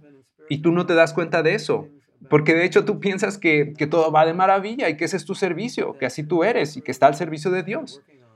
Y por hacerlo, lo que pasa es que terminas alejando a la gente en lugar de acercarla y tú también te alejas de tu objetivo. Eso es algo que podría suceder, ¿cierto? Parece broma, pero es verdad.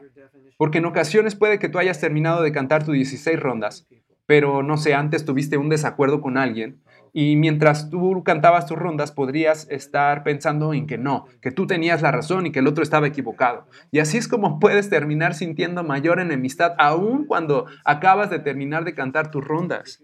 Todo esto es algo que puede suceder, porque nuestras tendencias condicionadas se infiltran en todos los aspectos de nuestra vida. Entonces, ¿sabes? Esa es mi respuesta. Y sé que algunas personas considerarán que, que no están de acuerdo con ella. Sin embargo, eso es lo que yo he observado.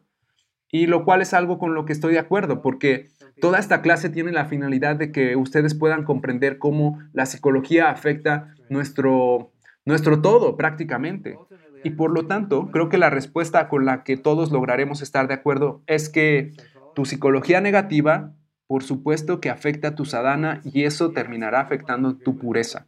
Así que es necesario que mejores tu psicología para que ésta pueda apoyarte a lograr tu objetivo de realizar un canto puro. ¿Sí? Esa es mi respuesta. Sin embargo, creo que también necesitas darle respuesta a tú mismo, porque tienes que decidir para ti, para tu situación, qué es lo que te resulta de mayor utilidad. Porque hay personas que se enfocan completamente en el canto y alcanzan esta modalidad de la bondad y desde ahí ya tienen todo muy claro y logran resolver todo. Y eso está bien. Eso es cierto para algunas personas. De hecho, hay quienes llegan a ser tan autoconscientes debido a su avance en la conciencia de Krishna que pueden ver perfectamente todos sus anartas y trabajan en ellos y los resuelven. ¿Sí? Maharaj, eh, creo que tal vez podríamos estar subestimando o subdefiniendo el Sudanam, porque Sudanam es un estado muy elevado, ya que está justo antes del Prema Bhakti. Mm, sí, sí, e, es, hay diferentes formas de verlo. Creo que la respuesta también depende de la manera en cómo definamos ese aspecto. A mí este, este aspecto me parece muy interesante y sería bueno tener algunos otros devotos mayores para continuar hablando sobre esto. Porque, ¿saben? Para mí lo preocupante de todo esto es que, como lo indiqué al principio, que hay datos que sugieren que las personas que no se identifican con alguna religión son más compasivas que las personas que se consideran religiosas. Y por lo tanto, hay que tener cuidado con todo esto, porque el peligro será que tú te vuelvas demasiado religioso y te tornes demasiado inhumano. Esa es una posibilidad. Y por lo tanto tenemos que hacernos conscientes de todo ello. Y bueno, me parece que voy a tener que parar aquí, porque creo que ustedes van a tener otra reunión y yo ya me pasé como por 15 minutos. Así que me detendré aquí. Mm, les agradezco mucho por estar presentes. Si quieren escuchar más clases, entren a mi página, mahatmadas.com, o búsquenme en SoundCloud o Facebook como Mahatmadas. Eh, y aquí en este momento tenemos algunas grabaciones. Y mientras también me encuentre yo aquí en Mayapur, estaré dando clases todos los sábados y domingos a las 6 de la tarde aquí en la Academia Vaishnava. Así que bueno, espero que todo esto les haya podido ser de utilidad y pueda ayudarlos, o al menos que les dé algo en lo que puedan pensar y así comenzar a mirar más profundamente en su propia conciencia y lograr resolver estas dificultades. Muchas gracias.